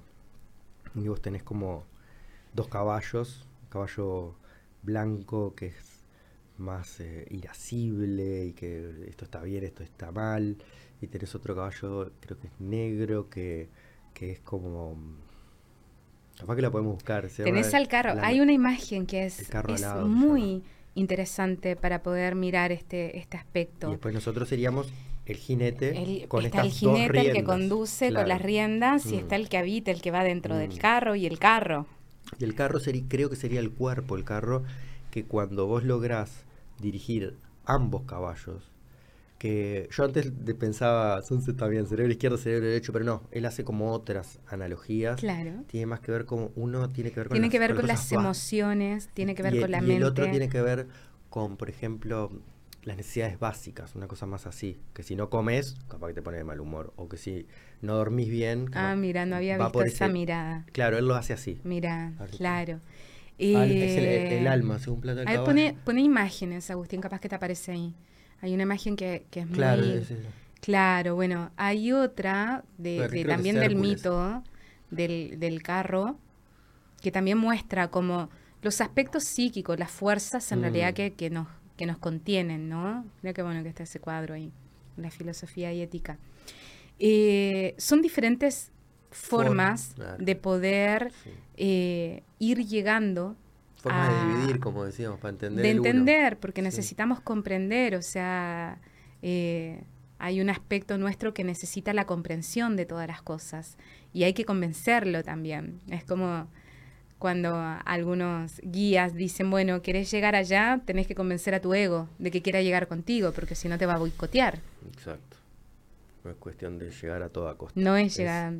O sea, Tenemos que llegar todos. Claro, claro. Y a mí también me ha pasado un poco eso en relación a que hay un aspecto mío que tiene interés. Ahí está, mira, el mito del carro alado. Mira, el caballo malo desobediente. Esto no lo había visto. Ahí está, el alma irascible.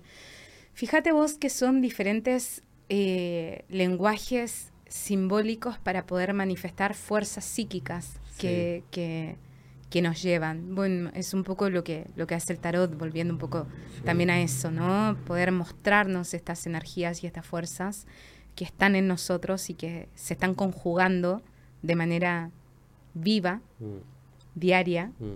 habitualmente. Los sueños.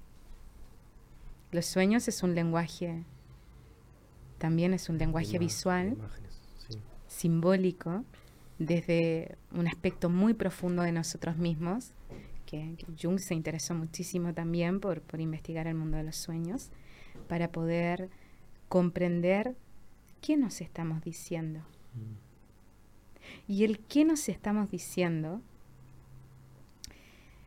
he visto y he escuchado personas maravillosas, gente con un nivel de inteligencia muy, muy elevado, contarme que cuando se ha, se ha dado el permiso para habitar este otro espacio, este espacio, digámosle, poético, intuitivo, espiritual, ha podido darse cuenta cómo se está mandando información a sí mismo. Mm. Claro que es que la información está, pero no escuchamos.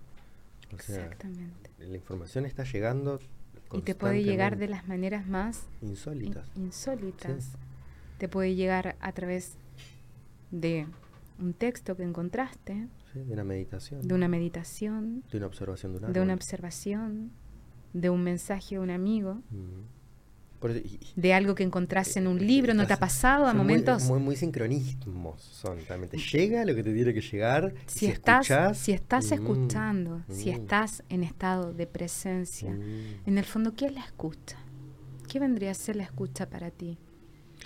Eh, voy a decir lo que ya dijiste que es la presencia. Claro. Hice trampa. Sí. Pero sí, la escucha es, es un poco apagar el ruido ese.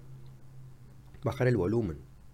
Claro, el tema, la, la escucha, Sin bajar la intensidad. O sea, bajar el volumen. es que creo que, que la escucha está muy ligada también a, a, a la humildad, pero la humildad bien entendida, no ese, no ese discurso de falsa humildad que anda por ahí, que ah, tenemos que ser humildes diciendo baja el ego. No, Mm. baja la personalidad, no, la personalidad es la personalidad.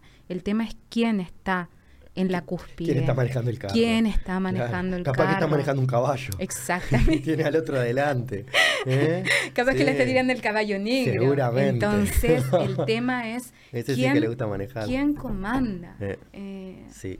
para mí, a momentos me sirve mucho esa pregunta, Ale, cuando a veces estoy como metida en ciertos, ¿Quién está manejando? en estos laberintos que a momentos se nos dan o en estas experiencias que a veces se nos dan.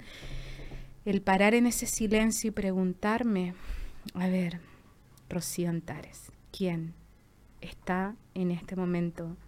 ¿Quién está manejando esto? ¿Qué dice tu corazón? ¿Qué dice tu ser? ¿Hacia dónde quieres ir? ¿Cuál es la experiencia que necesitas? ¿Qué estás sintiendo?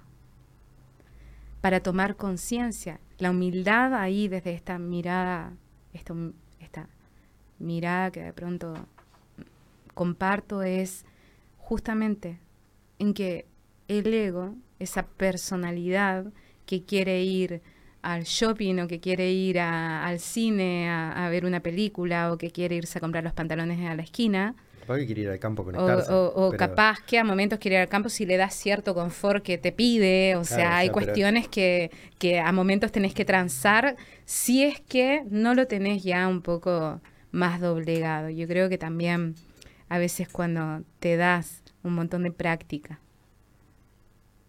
ya como que te respondes. A mí me ha pasado de la meditación. Hay gente que me pregunta, llevo meditando 12 años.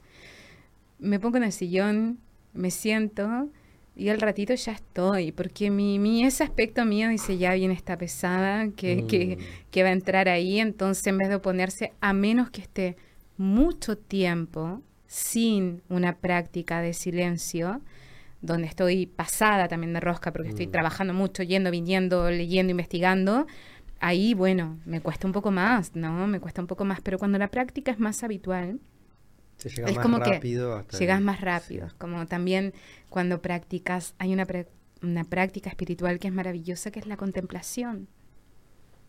Que es, eso me lo transmitió un, un chamán chileno, que, un hombre maravilloso de conocimiento que me decía, el yo testigo. Sí. Me decía, tienes que aprender a conocer a tu yo testigo, que es el que contempla.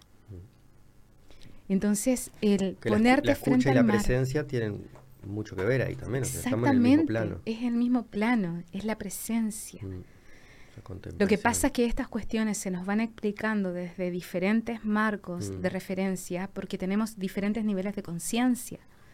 Entonces, uno te los explican de esta manera, otros de esta, otros de esta, pero en el fondo, cuando unimos, Estamos hablando de lo estamos mismo. hablando de lo mismo. Yo lo he encontrado en las diferentes escuelas interiores. Mm, como una, eh, la cábala te lleva por un lado, te muestra tales cosas, pero también se toca con esta escuela de acá.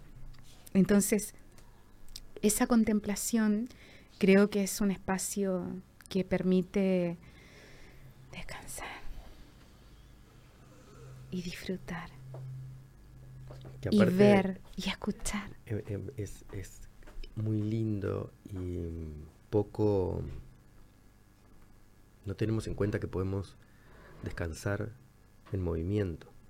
Exactamente. En vez de estar Descansar en movimiento. gastando la energía, estar usándola, ¿no? Como que se, que se multiplica también. Totalmente. Creo que hay mucho de, de que si estás cansado de hacer algo, seguramente no lo estés haciendo desde el lugar donde fuiste llamado, tal vez, o estás haciendo demasiada fuerza. Literalmente, ¿no? Capaz que hasta tensiones, o te estás este, usando a vos mismo de una manera tóxica, no sé cómo decir. Una manera. Cuando no Mm. escuchamos nuestras diferentes partes. mm, tenemos diferentes energías. Mm, Hay una energía, una energía psíquica, una energía emocional, una energía sexual Claro, si y una energía corporal. Mm, Si A veces no avanzamos escuchando todas las partes, seguramente todas se cuidan entre ellas y se gasta mucho menos una en Eso particular. es, Entonces es como eso un, es. un- un constante degradé. Eso es. No, no hay tanto es. tipo, pa, estoy muerto. No, no Eso es. ahí. A veces estamos solo en la energía psíquica mental y desarrollando un Mm. montón y nos olvidamos de la energía sexual, por Mm. ejemplo, Creativa. creativa. Y cuando nos desconectamos de ahí, nos desconectamos de la energía vital, de, de, los, de lo sensual del mundo. ¿Qué es lo Mm. sensual del mundo? El despertar de los sentidos, pero para poder estar ahí hay que habitar también ese lugar, que no es necesariamente quizás el lugar de los libros o el escuchar el cuerpo. A mí la danza también me ha servido muchísimo para conectar con lo que mi cuerpo, mi físico me quiere decir cuando estoy ahí eh, en ese espacio de desarrollo de, de esa conciencia física Sin duda. ¿Qué o las emociones. No, yo estoy bien, gracias. Entonces, fíjate todo, todos los aspectos que nos, que nos, eh, que nos hacen Mm, como seres humanos. Entonces, qué rico dialogar, qué rico reflexionar, qué rico experimentar. ¿Por qué cerrarnos? ¿Por qué no abrirnos? ¿Por qué Jodorowsky, Jodorowsky cuando vino a Uruguay de repente llegamos las 40 personas que estuvimos en su escuela dijimos, habíamos de todo, mm. De todo, o sea, gente Sí, de todo, de ajá. todo tipo de Todas profesiones, de edades todas de las edades, una diversidad impresionante que me impresionó cuando, cuando vi el grupo. Según yo, cuando llegué, cada uno con sus neurosis, iba a buscar una metodología, ¿no? Me- más bien llegó media la, la- la profesional con una con un cuaderno a- tomar a sacar nota, apuntes. a, a- a Claro. tomar notas de este método que a mí me parecía alucinante para poder eh, pasarlo por mí, comprenderlo, verlo y generar analogía con otros marcos de referencia. Bueno, y aplicarlo en lo académico que El que primer, también sí, pero el primer día Jodorowsky tan, tan, tan, no es por ahí. nada, no es por ahí, es a través de la propia vivencia. Nunca me imaginé el proceso tan la profundo y tan intenso de lo que vivimos en, en todos esos seminarios que, que tuvimos la fortuna realmente de, vivir en Uruguay. Porque... Y en Uruguay, que, nos haya elegido para poder venir acá al paisito que yo le tengo tanto amor y, y estas cosas que han ocurrido han sido tan, para mí, tan maravillosas, de que nos venga el conocimiento y se nos venga a compartir, que podamos acceder. Una de las, me acuerdo de las de los trabajos que hicimos tenía que ver como algo también de, de constelar la familia y de sanar el árbol. Creo que habíamos llevado unos las fotos de los de las de los distintos abuelos o hasta bisabuelos, creo. Sí, hasta bisabuelos. bisabuelos sí, sí, tenemos. sí, hasta donde lleguemos con la información. Estoy pensando, hay fotos de los bisabuelos, creo que sí, yo había llevado, sí. Mm. Sí, había llevado fotos de bisabuelos. Ay, también. sí, yo tengo Sí. fotos de mi bisabuela. Y, y fue imponente, ¿no? O sea, el, el- el- el habitar esos otros cuerpos y esos, esos nuestros ancestros y sanarlos y perdonarlos, sentir lo que habían sentido, daba mucha mucha conciencia, o sea, te- que te- realmente te, te reestructuraba todo. Claro, una de las maravillas de, de también de esta vivencia es justamente el conocimiento de la psicogenealogía, Ahí está eso. Sí. es decir, de la transmisión Ge- Genética también, más como de- exactamente y de la información psíquica que Mm. compartimos en Mm. el árbol genealógico. Mm, Claro, psíquica también. Bueno, sí, muchas Porque enfermedades mentales. que se compartimos y, y no solo enfermedades, o sea, el árbol, el árbol nos da, nos da Ajá. información. Esa información puede ser información equilibrada e información desequilibrada. Claro, claro, tomar lo bueno también. sí. En realidad es información. Claro. El árbol no, no, no llegamos en cero. Mm, Llegamos con un caudal de información que es transmitida por nuestros antepasados de generación en generación y que cuando nosotros nacemos ya está todo ese contenido dentro de nuestro cuerpo celular. Está en nuestras redes, en nuestras sinapsis. Entonces la gente dice, el bebé viene en cero, ¿no? El bebé no viene en cero, el bebé trae toda un, trae todo un caudal de información que viene de nuestro árbol y que hoy día creo que las constelaciones familiares y un montón de estas técnicas están mostrando realmente a la gente, sobre todo a la gente más agnóstica, que, que parece ser que es la que hay que a veces convencer. Eh, Claro, que puedan vivirlo. yo lo sí. paso más por la experiencia, entonces estoy como también abierta a poder experimentar ciertos caminos y ver qué hay ahí y, y después sacar una experiencia propia, que no quiere decir que esa sea ninguna verdad, es mi propia experiencia, porque también tenemos que ser humildes en eso, en que no tenemos ninguna verdad, pero sí tenemos vivencias y experimentaciones que nos hacen sentido. Cuando yo investigué mi árbol y pude darme cuenta de por qué por ejemplo, había luchado tanto para sacar al artista adelante, a mi, a mi artista interior, porque me había pegado unas odiseas gigantes para poder llegar a, habitar a mi, a mi Rocío Antares, a mi artista, a mi pintora, a mi poeta, a mi escritora, es porque en mi árbol había sido coartado el arte. Mi, mi abuela, por ejemplo, era compositora, eh, de, de niña tocaba la guitarra y componía de una manera maravillosa, tocaba en un montón de lugares del sur de Chile, pero bueno, cuando tuvo a su segundo esposo se quedó, él se ponía celoso del Sí. talento de, de mi abuela y mi abuela recontra enamorada y también eh, siendo hija de su historia, de su contexto, eh, Abandona esa- abandona, abandona ese don, abandona la guitarra y deja de componer, por ejemplo. Y así una seguidilla de, de historias que cuando las vas a encontrar y las mirás en cuanto a las emociones que te habitan, empezás a encontrar una correlación. ¿Llegaste eh, a, a conocerla y a, y a escucharla tocar? O sea, en Mi abuela familiar. sí, sí, sí, sí. Mi abuela es de la ciudad de Valdivia, del sur de Chile, eh, y la escuché tocar, la escuché cantar. Sin embargo, no lo hizo por muchísimos años, o sea, cuando, cuando lo hacía era un poquito nada más, porque en realidad había abandonado esa, esa práctica prácticamente toda la vida, se había dedicado a criar los hijos y, Mm. y, a, y al desarrollo de una vida convencional. ¿Y cómo eran esos momentos? ¿Cambiaba? ¿La veías distinta?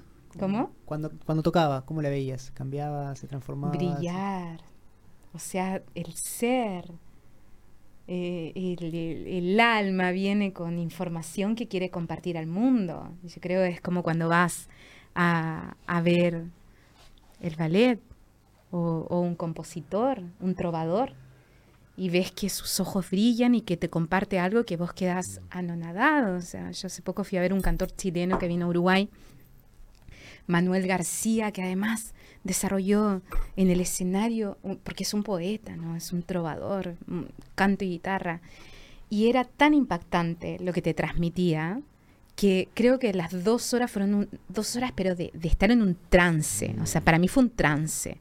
El, el- el escucharlo, el verlo en su, en su lectura. Sentirlo canal y conectado. Sentirlo y- y que canal- te lleva a vos a ese lugar. Totalmente, canal y conectado. Entonces, bueno, estas cuestiones, yo creo que hoy día, gracias a que está avanzando también el conocimiento y que nos estamos dando cuenta de cosas nuevas, se está trayendo información también mm, en relación a, no sé, la teoría de las inteligencias múltiples, por ejemplo, de Gardner, que habla de las capacidades diversas que tenemos los seres humanos y que, por ejemplo, en ese sentido, tenemos a, a personas que desarrollan la inteligencia kinestésica. ¡Wow! ¿Qué es eso? Ves a un bailarín moverse de una manera impresionante y decís, ¿cómo lo logra eso? Es un tipo de inteligencia Sí. que no está ni más arriba ni más abajo que la inteligencia matemática, que es otro tipo de inteligencia, o la inteligencia musical. Me encantan estas miradas, estas nuevas miradas, porque nos dan lugar a todos, no solo a unos por sobre otros. Entonces estas cuestiones que han quedado sin validar en muchas personas, por ejemplo en el camino del arte, cuando traigo esto de que el, o sea, habité con mucha lucha el poder eh, vivir la artista, ha sido también por, por, esta, por este mandato de que un conocimiento tiene más valor que sobre otro. O sea, mamá aplaudía siempre a la académica. Mm.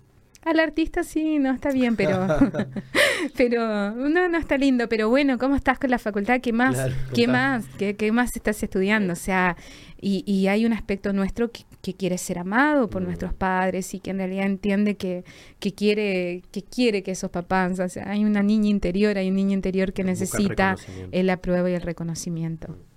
Jodorowsky Alejandro tiene un cuento muy bueno de un, de un muchacho que llegó una vez a, a un encuentro que estaba él y le dice, yo tengo un tema que como con mucha, con mucha pesadez, ¿no? En su, en su emoción. Dice, yo soy psiquiatra, pero me gusta la poesía. Entonces Jodorowsky agarró una hojita, ¿no? Y puso, soy psiquiatra, soy poeta. Y se la pegó en su pecho. Le dijo, vas a andar con esto varios días. Y algo, algo ocurrió a través de ese acto metafórico, poético, revelador en él, en esta persona que hoy es un psiquiatra que anda por el mundo, muy conocido, que tiene escuelas, que tiene un desarrollo del lenguaje poético, Claro. eh, servicio a la salud mental, o sea, No tenés por qué abandonar el. totalmente, totalmente. Entonces, fíjate cómo estas cuestiones, Mm. ¿no? Viene alguien Claro, que rompe mucho, esquemas. mucho que, que nos pasa a veces es tipo, ah, estoy mal, entonces tengo que cambiar todo. ¿No? En vez de capaz que te hay que arreglar un- una tuerquita nomás y. Capaz que hay algo de ti que no se está pudiendo expresar, que no se está pudiendo manifestar, que necesita salir, que necesita mostrarse y que lo reconozcas. En el arte terapia es muy interesante también ese aspecto del diálogo con esas, con esos yoes, con esos aspectos nuestros que están a veces adentro gritando algo a través de un síntoma o a través de un desequilibrio. Sin duda. algo grita ahí. Entonces, manifestarlo afuera para, para poder ponerle luz. ¿Qué es poner luz? ¿Qué es la conciencia? Es poner luz, es iluminar lo que no estamos pudiendo ver. Entonces, ponerlo afuera. Yo me acuerdo una vez a, a una chica en un espacio de arte terapia. Me comentaba que estaba como muy atrapada por una controladora.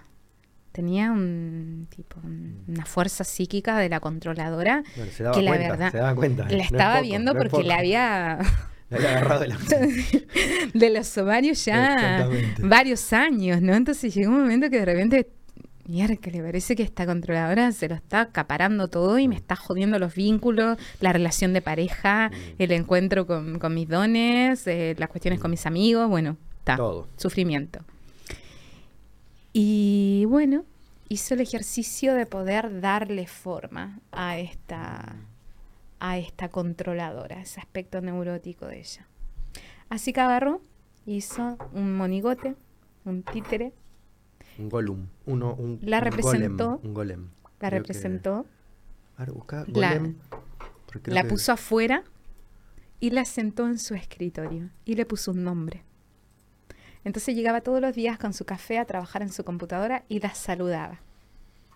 Claro. y la cortar- miraba. no era cortarle la cabeza. No era cortarle la cabeza ni era darle con todo, era la mejor controladora. ¿Para qué estás acá? ¿Cuál es tu función? Eh, ¿Cuál es tu No, función poneme dentro? Wikipedia un segundo. Porque es más lo que creo que tiene que ver con el golem. Yo conozco el golem sí. de la novela. No, es que el golem, en, el golem en sí creo que tiene que ver con lo que vos acabas de decir de La posibilidad de personificar un aspecto, ¿no? El golem es una personificación, ahí que en el Claro. folclore medieval y la mitología judía, de un ser animado fabricado a partir de materia inanimada, barro, arcilla. Normalmente es un coloso de piedra. ¿eh? La palabra arbaja, literatura. eh, bueno, Sí, no, yo lo conocía por ahí desde, desde el judaísmo. culturas modernas contemporáneas. Arsubí, porque juegos de rol, otra referencia cine, literatura, artes plásticas, no. Pero no, algo de eso que vos traías de... mm, ¿Por qué siempre traes a los Simpsons? Aparece un personaje una vez. Oh, No, no, por eso, pero no, no. eh, eh, está el personaje como ese de barro que sale y, y es bruto y es fuerte y rompe, ¿no? No, Pero este golem que me refiero tiene que ver con, creo que es otra acepción capaz, que es eso que tú decías, de, poner que- una, una- una personalidad de Claro. uno en, en- en materia. Ya sea, también pues, yo por ejemplo acá tengo los, acá es un tipo como de, de arquero de Bueno. Cupido, no sé qué, ¿no? O Ganella, cuando, cuando, cuando le ponen a una forma, lo mismo de los arquetipos en, en el tarot, ¿no? O sea, estamos Eso en el te mismo iba a lugar. decir. sí. Estamos en el mismo lugar Mm. porque es darle símbolo, Mm, darle cuerpo a Mm. una energía psíquica. en este caso. En este caso, en realidad, la, la maravilla del arte terapia es que tiene la capacidad de poder hacer un acompañamiento para simbolizar justamente cuestiones internas y reconocerlas afuera, que es profundamente terapéutico. Entonces yo creo que esto que traes de la palabra golem es que en realidad se usa Ah, ahí- justamente ahí como sinónimo de esto. Así, la creación de Adán es el principio inspirador y referente de la creación de todo golem. Desde el punto de vista, desde este punto de vista, mediante el mencionado acto, toda persona con un cierto grado de santidad y acercamiento a Dios podría adquirir algo de sabiduría y el poder divino. Es impor- Claro, de alguna, de alguna manera el mito trae que Adán fue creado del barro, o sea, fue creado como una figura. Más allá del grado de santidad que tuviera el creador de un golem, el ser creado nunca sería más que una sombra de aquel creado por Dios. Significativamente y porque todo golem carece de un alma propiamente tal. Porque no es el alma justamente, sino es parte de esa personalidad, de, de la, de la, del yo. Sí, como una proyección. Sí. Es que justamente hacer consciente lo inconsciente ex- exacto, es eso. a través de la imagen. Por eso es tan poderoso a nivel terapéutico, desde mi concepción, y a nivel del autoconocimiento, porque lo puedes ver afuera. Bueno, así esta Y una vez que lo personificas- saludaba a su controladora Se, y se- fue sanando. se cagaba de la risa, me decía, que en vez de generarle rechazo. Le generaba risa. Mm. O sea, porque aparte le quedó muy graciosa la, muñequita. Entonces la saludaba con nombre y de alguna u otra manera eso fue perdiendo fuerza. Porque lo que está inconsciente es lo que genera muchas veces una fuerza enorme. Es como el sueño, no sé si alguna vez te pasó, de que te persiguiera algo en un sueño y de repente Es que no te te, das vuelta y ¿no está? No, no, se e- disuelve, no se desaparece. No está más. O, Sí. o ese gran miedo que a veces uno ha tenido en la vida de decir, bueno, No, es para tanto. no es para tanto. O sea, eh, creo que en este, en este camino e- es, un poco eso. Pero bueno, el arte terapia suma muchísimo a esto, ¿no? A, este, a esta expresión. El golem es lo que el hombre es a Dios y lo que el poema es al poeta. El nombre Precioso. es arquetipo de la cosa. Y es también lo que el poema el- es al el- la poeta. palabra sería arquetipo. se- el gol- eh, la palabra, el nombre, el sustantivo, Claro. sería el golem de algo. Y lo estamos etiquetando. Entonces hay cosas de las que no se puede hablar. Lo estamos nombrando para reconocerlo. Eso es lo que, o sea, las cosas cobran vida cuando las nombras. Para, esa es la función Mm. de nombrar. La diferencia en etiquetar está en tú quedarte encerrado Mm, con un concepto y hacer un juicio. mm. Ese la es el tema. es O sea, la pal- la- es- palabra, Se o sea, la palabra es creadora, la palabra genera realidad y la, la palabra le da función a algo. Mm. La palabra es un código que compartimos todos para poder entendernos, para poder hacer este diálogo. Si no tuviéramos capacidad de nombrar, no podríamos expresarnos y estaríamos aquí los dos con un lienzo intentando decirnos el uno al otro un montón de cosas que también está linda la experiencia creadora desde ese lugar. Entonces, volvemos a lo mismo, no demonizar el lenguaje ni la capacidad de poder nombrar las cosas. O sea, a mí me parece, el mundo del lenguaje me fascina, me gusta porque me gusta mucho, me gustan los libros, me gusta la literatura, pero no quedarnos encerrado ahí. Sé que a vos te gustaba mucho Mario Lebrero y él trae algo maravilloso en una entrevista que hace un par de años pude, pude escuchar cuando trae esto de de el acompañamiento que le hacía a las personas a, a- a las personas que están creando que están escribiendo pero salir de ese lugar de encierro para entrar en ese lugar de trance Completamente. él hablaba de un trance que es ese otro espacio que no está necesariamente encerrado en la palabra, pero que una vez que lo habito, puedo salir de ahí y lo puedo llevar a la literatura, o lo puedo llevar a, a- a una novela, o lo puedo llevar a, a una poesía. Sí, la, la metodología y el encuadre, él, eh, si bien era súper amplio en, en- en cosas, en realidad en la escritura, él, eh, la técnica era siempre escribir desde el yo y en primera persona, ¿no? Por no salirte de eso. Es, ¿Qué estás experimentando? ¿Qué imágenes estás viendo? Bueno, describir las imágenes. Claro, Este, Claro. Vas a estar sumergido, va a ser infinito, vas a poder escribir hojas y hojas y hojas de lo que te pasa con, con lo externo, una jarra, una taza. Pa, qué ganas de volver a escuchar esa entrevista, ¿Cu- a cuál- escucharla ahora con otra información nueva que tengo esa? encima. De- Está grabada, es como vieja, no sé ni qué año Ah, es. ok. Yo le estuve descubriendo y, y de curiosa estuve viendo ahí como presintiendo el lugar por donde él andaba navegando. Eh, en esto de ser curiosa de, de estas vivencias internas tan impresionante que tenemos capacidad de vivir todos. ¿Estaba filmado mismo? ¿Era un- una entrevista Eh, o era solo Estaba. tipo? Era solo vos, creo. Mm. No me acuerdo muy bien. Me, que- me acuerdo de algunas concepciones que me parecieron maravillosas y un nivel de, de comprensión tan miríficas. A mí me gusta mucho también escribir y, y- y decía, wow, claro, este lugar, desde donde se habita, este trance. Que también depende de cómo estés de- de- conectado vos es este lo que te baja. Después capaz que vas a leer el mismo texto y decís, pará, pero yo entendí otra cosa, ¿qué me pasa ahora? Totalmente. Te lleva, te va llevando y vos vas de la mano. Bueno, o es sea, como el libro. Mm. ¿Te pasó alguna vez de Mm. leer un libro en cierto tiempo y después volver a leer y Mm. encontrar otra información? O sea, yo tengo una biblioteca de libros que los tengo subrayados y que me pasa, que después los vuelvo a retomar y digo, wow, pero esto no lo había visto. Ah, Oh, sin duda. O Yo esta tengo- información. Tengo un libro que aparte no es ni, ni, ni de griego ni nada, sino que es este, Crónicas Marcianas. Nada que ver. Está, Sí. está bueno porque justamente que no te imaginas que cuando lo, cada vez que lo leo me hace pirar en colores. O sea, realmente no puedo creer. ¿Qué, qué fue lo que quisiste decir ahí adentro? Y seguramente en cinco años más vas a pirar en más colores y en Sí. diez años más, si seguís por donde estás yendo, más. Pero eso porque- porque él estaba en un estado de conexión que transmitió un mundo y Bueno. una idea. Bueno, pero el arte que realmente toca el espíritu es el arte que realmente conecta ahí.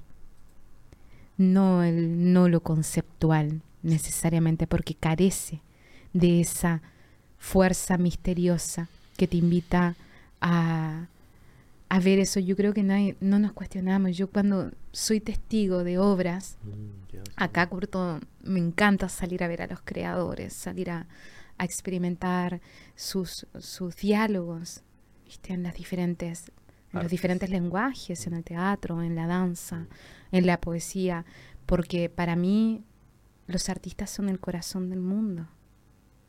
Entonces yo quiero dialogar con el corazón del mundo, es lo que más me interesa. Estar ahí permanentemente en ese latido, en ese, en ese brebaje, porque a mí me mantiene en la propia búsqueda también de, de ese experimentar curioso y creador Claro, que es, la, es que la- es lo que traía a Agustín, Agustín. exactamente. También creo que lo creativo, Agustín, viene también, se da Estar por eso, contacto estar con el en contacto corazón, con el corazón, El cosmos. Con el corazón del cosmos, que creo que, que el arte es eso, por eso el arte tiene que retornar a su lugar sagrado. En la antigüedad se decía que el artista era chamán, el chamán era el artista, o sea, el arte, los artistas eran chamanes, eran creadores, eran magos, el artista como mago, el artista como creador de realidad. Mm. ¿Por qué? Pero también como sanador, decís, eh, porque era... También algunos como Otra sanador. función social. Hoy por hoy el arte en muchos, muchos lados, o está generalizado, que es una cuestión más recreativa o de entretenimiento. Mm. Es que nos han hecho creer eso porque evidentemente para un sistema, eh, um, el sistema neoliberal que tenemos de productividad y competencia, no quiere que dialoguemos mucho en ese lenguaje, no hay esa cosa que nos pongamos todos muy sensibles. Eh, no te vayas a poner a cuestionar, no te vayas a poner a, a quizás a crear cuestiones que no son funcionales Mm. al poder de que está abocado a- al tener, tener, tener, tener, porque no te olvides que la pirámide la tenemos invertida en el sistema en cuanto a que en la cúspide, en vez de estar el ser, está el tener, Mm. el tener por sobre el ser. Muy curioso, siempre llama la atención cuando son los, los bancos que financian obras de teatro. Eso siempre queda tipo, mirá, qué raro esta mezcla acá, ¿no? Si- Claro, claro, bueno, a momentos Casi como hay cuando McDonald's te vende las ensaladas. Sí, o financia la campaña de recaudación de fondos para pelear contra el cáncer de colon que es provocada por... Eh, por, por lo mismo que comes, Había claro. un chiste de Kino, eh, no sé, es argentino, Kino. Sí, em, sí, le conozco. que este hombre estaba muy mal de la tos, muy mal de la tos, así toda la ciudad este, llena de humo, ¿viste? Ah, no sé qué. Entonces va, le recetan unas pastillas y va a la fábrica, compra las pastillas y la fábrica era la que lanzaba el humo. Entonces es como que Está, está buenísimo. El humor ahí siempre también mostrando. en tres, en cuatro como una viñetas y Sí. hijo de puta.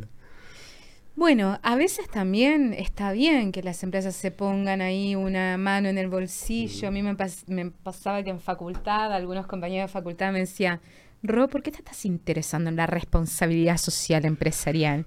Yo le decía, gente, porque los trabajadores sociales tenemos muy pocos recursos para poder bajar las políticas sociales y poder realmente desarrollar un programa que tenga eh, un resultado acorde porque lleva mucho recurso, entonces tengo que buscar recursos de todas partes. Y si hay una empresa que me está otorgando un, un- un dinero Capitel, para sí. poder, bueno, lo tomo, lo aplico y ayudo con eso. Una de las cosas que más me llama la atención de, de tus proyectos es esa capacidad que tenés de, de vincular esos dos mundos. O sea, muchos de tus proyectos son, entre comillas, caros, no sé cómo decirlo, ¿no? Son proyectos amplios y que trabaja mucha gente. Claro, que- trabajo para una institución igual que, que, Mm. que- que nos acompaña económicamente, o sea, la, la plata no la genero yo, No, por eso. yo estoy en el, en, en el acompañamiento de, técnico, de la coordinación de, del cómo, cómo llegamos a través con mi equipo, con un equipo maravilloso y gente con mucha vocación, educadores, psicólogos, terapeutas ocupacionales. Eh, que son proyectos holísticos, justamente. Si hay algo que es Claro. holístico, es eso que haces, ¿no? Es como que realmente mezclas. Es que además ha sido una escuela maravillosa, una escuela interior maravillosa porque todas estas cuestiones que hablo de las capacidades, por ejemplo, yo en un momento me flashé estudiando también neurociencias, estudiando mm, estas teorías más actuales sobre la inteligencia, sobre la capacidad para poder acompañar gente que estaba siendo absolutamente excluida y maltratada por el sistema por Mm. tener un desequilibrio psíquico, por tener una discapacidad intelectual. Y yo decía, pero, hostia, como Mm. dicen los españoles, acá hay algo que no, que no anda porque yo en el folclore popular de mi pueblo veía que la persona eh, que no escucha, la persona sorda, está en la esquina ayudando a estacionar autos si puede. Y, y qué Mm. lindo verle la carita llena de risa cuando llegamos a estacionar ahí con mis viejos. O vi gente que en Chile esto se vio mucho desde el folclore popular de lo solidario del pueblo chileno que, que no es fruto de la nada, porque todo responde también a algo. Es una tierra, una geografía que es azotada por terremotos, volcanes, un mar que se sale. Entonces, bueno, tenés Wow. que de alguna manera tener mucha alianza con el otro para poder sobrevivir a las cuestiones de la propia tierra. Entonces, esta, esta sensibilidad de, de ver a personas excluidas y maltratadas por el sistema, a mí realmente me exasperaba. Entonces, era lo que me ponía en función, me daba la nafta para ponerme a estudiar Mm. metodologías que realmente aplicaran para poder ayudar a estas personas. Movía la- la- ver La, acompañarlas. injusticia, capaz. La injusticia, totalmente. O sea, realmente me duele mucho ver cómo hemos abandonado el corazón y la compasión caminando por las calles de. Montevideo, de Buenos Aires y de un montón de lugares y viendo tanta gente que está tirada en la calle en situación de objeto casi, porque como que ya ni siquiera nos toca, estamos tan Mm. ocupados y que también un Estado, un gobierno, no se haga cargo de poder generar muchas veces políticas que sean realmente acordes a la necesidad de la gente que está en esta situación. Sí, sí, Cuando a mí me dicen no se puede, no es real que no se pueda. Lo que pasa es que necesitamos voluntad. La voluntad política es tener recursos económicos para poder traer un montón de gente que tiene vocación y talento, que hay muchísima. Tenemos educadores, profesores, trabajadores sociales, asistentes sociales, psicólogos con mucha vocación que están para servir. Pero si no tenemos recursos para poder ¿Cómo se llama armar equipos, ¿Cómo se llama la organización? Departamento de Inclusión que hay la el mío. Pero bueno, he asesorado también al Estado, INAU, no, no tenemos página ahora. Ah, Eh, también he trabajado para INAU, acá en Uruguay, en, en hogares de personas con discapacidad que, bueno, cumplen la mayoría de edad y que tienen que, que salir, pero tienen una discapacidad y no hay lugar a donde estas personas puedan ir. Y Eh, las- las buscan incluirla, justamente. ¿Mm? Y a cada una la conocen y buscan incluirla. Ya sea en un. se intenta, se intenta incluirla. se intenta En el incluir. mejor de los casos se incluye. No es fácil cuando tenés tanta carencia afectiva, Mm. cuando falta familia, cuando falta grupo primario, no es sencillo. Hay mucha gente que está haciendo cosas increíbles, Mm. muchos educadores, profesores, yo he conocido personas geniales acá, geniales, que realmente se desviven por hacer un trabajo social noble, de corazón, compasivo, y remando todo el tiempo como podés, ahí sacando los recursos de donde no tenés para poder realmente apoyar y ayudar. Pero se hace y se puede. ¿Se puede más? Sí, se puede mucho más, creo. Y se puede mucho más a través también de, de, del proceso de sanación propia. Creo que cuando nosotros también podemos cruzar nuestros aspectos débiles y nuestros propios sufrimientos, tenemos también capacidad de poder acompañar a otros y poder dar una mano, porque sabemos que duele estar ahí, porque lo pasamos también por la experiencia. Entonces ya no es que nos pasa por arriba, nos hacemos más sensibles. Por eso creo que también volver a la naturaleza, volver al arte. No, no tenemos que ser todos artistas y vivir necesariamente de pagar el alquiler con el arte que hacemos, Mm. pero sí expresar, sensibilizarnos, acompañar,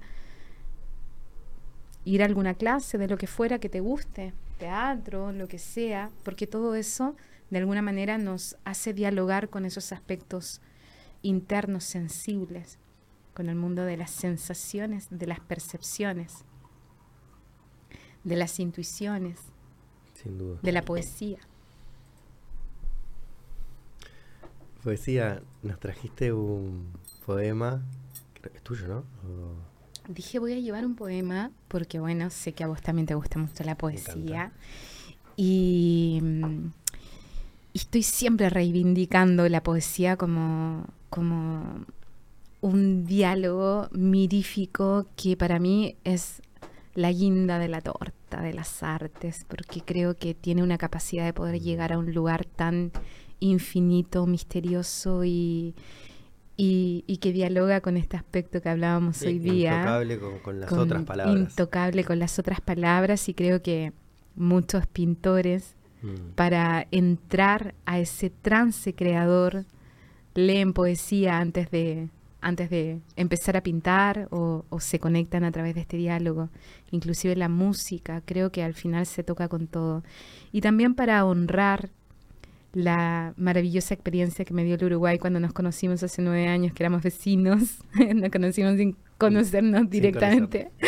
Em, que me acuerdo que una de mis de mis búsquedas importantes cuando apenas llegué al país era intentar encontrar un músico que entendiera el lenguaje poético a nivel del- de, lo sensible hablo para poder conectar música con poesía eh, que era una de mis Tipo trovador, que es lo que traías de allá. en realidad yo buscaba a alguien que tocara instrumento y que pudiera dialogar. Bueno, nunca y tocaste eh, la puerta. ¿ah? Estábamos ahí enfrente. Estábamos ahí haciendo música. Creo que en el sótano teníamos una sala de ensayo. Es No cierto. sé si se escuchaba afuera. pero- No, no, pero los veía, ¿no? Unas ganas de, de- de conectar ahí. Pero bueno, ¿Nos querés leer esto esto? sí, ¿La un puerta poco. se tocó durante, después de varios años de otra manera? La, puerta La tocó él, él vino a tocar no lo el que es- espacio Zaratustra. No sabés lo que es la puerta del espacio Zaratustra. Seis Yo metros. creo. Seis metros.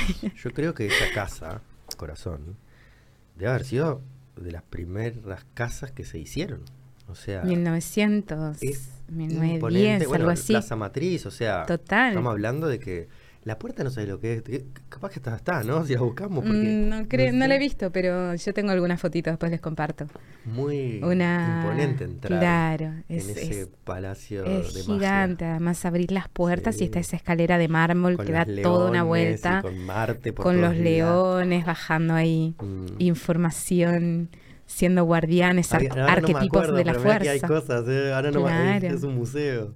Claro. Ahora no me acuerdo, pero subiendo hay un montón Templo de de la cosas. alquimia. Porque, de claro, son, son en realidad es un lenguaje, Sí. sim- me gusta el simbolismo, entonces es un lenguaje simbólico también para bajar las fuerzas, como vos también me hablabas de tus objetos. Mm. En realidad nos podemos eh, acompañar de esos recuerdos para poder tener Sí, las pones- energías Poner el presentes. símbolo, que el objeto sea un símbolo. y generar nuestros propios símbolos, porque también, ojo con Ok. eso, a veces no, no, No nos permitimos. no nos permitimos crear símbolos propios, pero crear los propios símbolos también es un- una herramienta que puede ser muy útil para nuestro camino, para Sin nuestro duda. proceso interior y recordarnos ahí. Bueno, ¿dónde sale Pero este bueno, poema? mira, Porque en es- realidad este lo agarré, mira, agarré una hojita que tenía ahí encima porque como, está en como- una revista. En realidad yo escribo, no, esto está publicado en Ubuntu, que es una revista que saca un profesor de sociología de la Universidad de Madrid, que hace unos años me pide colaboración para escribir para esta revista Ubuntu, a donde en realidad escribo ensayo, ¿no? reflexiono sobre cuestiones y generalmente acompaño con una pintura y un poema. Ah, esta pintura Esa, es esta pintura es mía, Vamos pero está, pero está re mal igual, Sí, la, está re mal. no es la, no es Sí, sí. el, ¿Se ve ahí, Samu? no, no se ven bien los colores igual. No, no. Ah, ah, se ve, sí. Ah, que no se está No, no, está mal impreso impresión. esta. Ah, Eh, bueno, y bueno, con él lo que hago, que está bárbaro, yo estoy muy agradecida porque esta invitación como la tuya hoy son instancias que nos permiten entrar justamente a ese diálogo interior y volvernos a reflexionar. Entonces, bueno, él me invita a escribir, a escribir sobre arte, sobre espiritualidad, sobre lo que quiera relacionado a ello. Entonces tengo diferentes publicaciones. Esta justamente es Poesía y Arte como ápice del ser. Ahora, sincronía, porque la agarré, porque como toda creadora Obviamente. tengo publicaciones por todas partes. Quería traer, sé que por ahí tenía un libro donde había publicado en Buenos Aires algunos poemas con otros escritores y no sé, estaba entre mis bibliotecas, no lo encontré. Así que agarré esta, pero dije, cuando venía para acá lo vi y dije, bueno, me parece que es re para para compartir con Alejandro y Agustín en, en este espacio. Eh, pero bueno, les quiero leer un poquito antes, un poquito del desarrollo de, de la reflexión poética antes del. Ah, No porque voy a- el poema... el poema es este, no lo voy a leer todo, igual que es un montón, pero, Dale, pero les voy a compartir ahí una reflexión. La poesía, Un un poquito más lejos de... Ahí, ahí. bueno, Gracias. Ahí está bien. La poesía nos ha salvado de la agonía, me ha rescatado de las vacías horas de la repetición, me ha hecho descubrir en lo que padecen de locura su decir simbólico, entender la actuación del que abandonó la razón para lanzarse al vacío de la transformación de sus dolores generacionales con su metafórica existencia. Abriendo los espacios de representación sanamos, Damos lugar al ser que a veces, por no dejarle encarcelado, duele. La poesía es la manera de transformar y transformarse. El arte lo es porque unifica, crea el puente entre el ser y el no ser, entre la lógica y el simbolismo, entre la cordura y la locura, entre el amor, el miedo y la ira, la más básica de las emociones. La poesía traslada al lenguaje una experiencia humana sentimental y sensualmente significativa. Utiliza la metáfora para revelar luz, para abrir ventanas a donde la oscuridad de los sentires se ha velado con tanta magnitud que necesita parirse, vestirse de letras.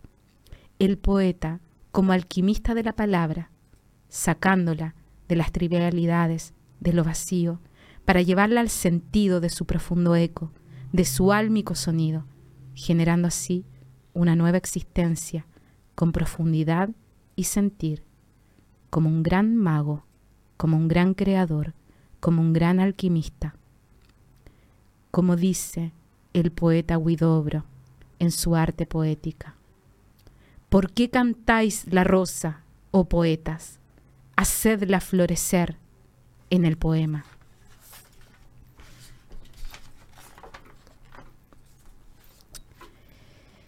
irguiéndose el Creador como mago o como Dios, como hacedor de su existencia. El poeta es aquel capaz de vivir la poesía.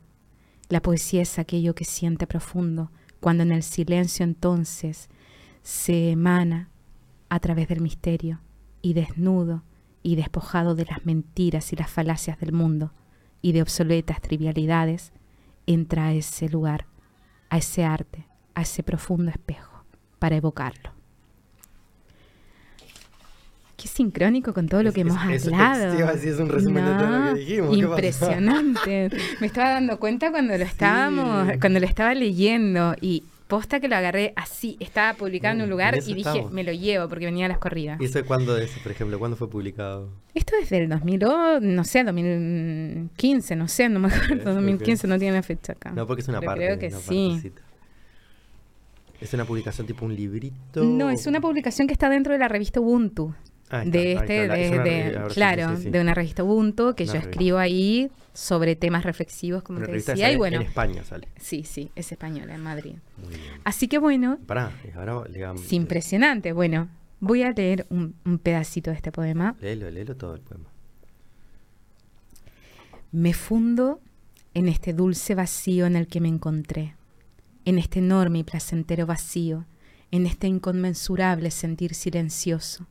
Me fundo para parir de mi laera, para viajar en el derrame de las auroras celestes, para traducirme en silbidos de viento, para convertirme en la sangre de la tierra.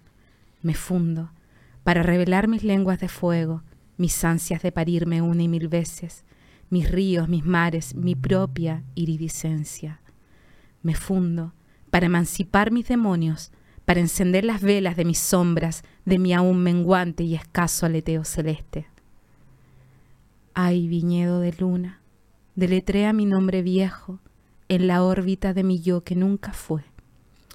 Trae a mis pies la sombra para que devore al fin mi razón y quede tan solo mi inmensa locura. Lengua mía, me dejas sin palabras frente a pocas letras y a tan profundo sentir. Suspiro mientras recuerdo. Bendito fuego, cuando me devoraste, me diste la vida al fin. Me sacaste de este mundo para transformarme en el mismo mundo, en el silencio de los bosques, en el pantano de lotos, en el cantar de los coros del cielo, en estos lienzos que hoy pinto lleno de letras y de colores, como la diosa que soy, como la aurora fugaz de mi propio cielo, me diste al fin la vida. Poesía, yo antes era tan solo un cuerpo. Maravilloso. Muchísimas gracias. No hay palabras para hablar del poema. Gracias. Habla por sí solo. Ahora no queda más que agradecerte por venir, por compartir, Muchas gracias, por abrirte Ari. así. La seguimos. Hermoso. Que, que sea multiplicado este espacio maravilloso y que sigas ecualizando el decir de tantos seres que están aportando y construyendo el mundo. Somos constructores de la humanidad y bendigo este lugar para que sea prosperado y que se siga escuchando la belleza del alma. Muchas Gracias. gracias corazón.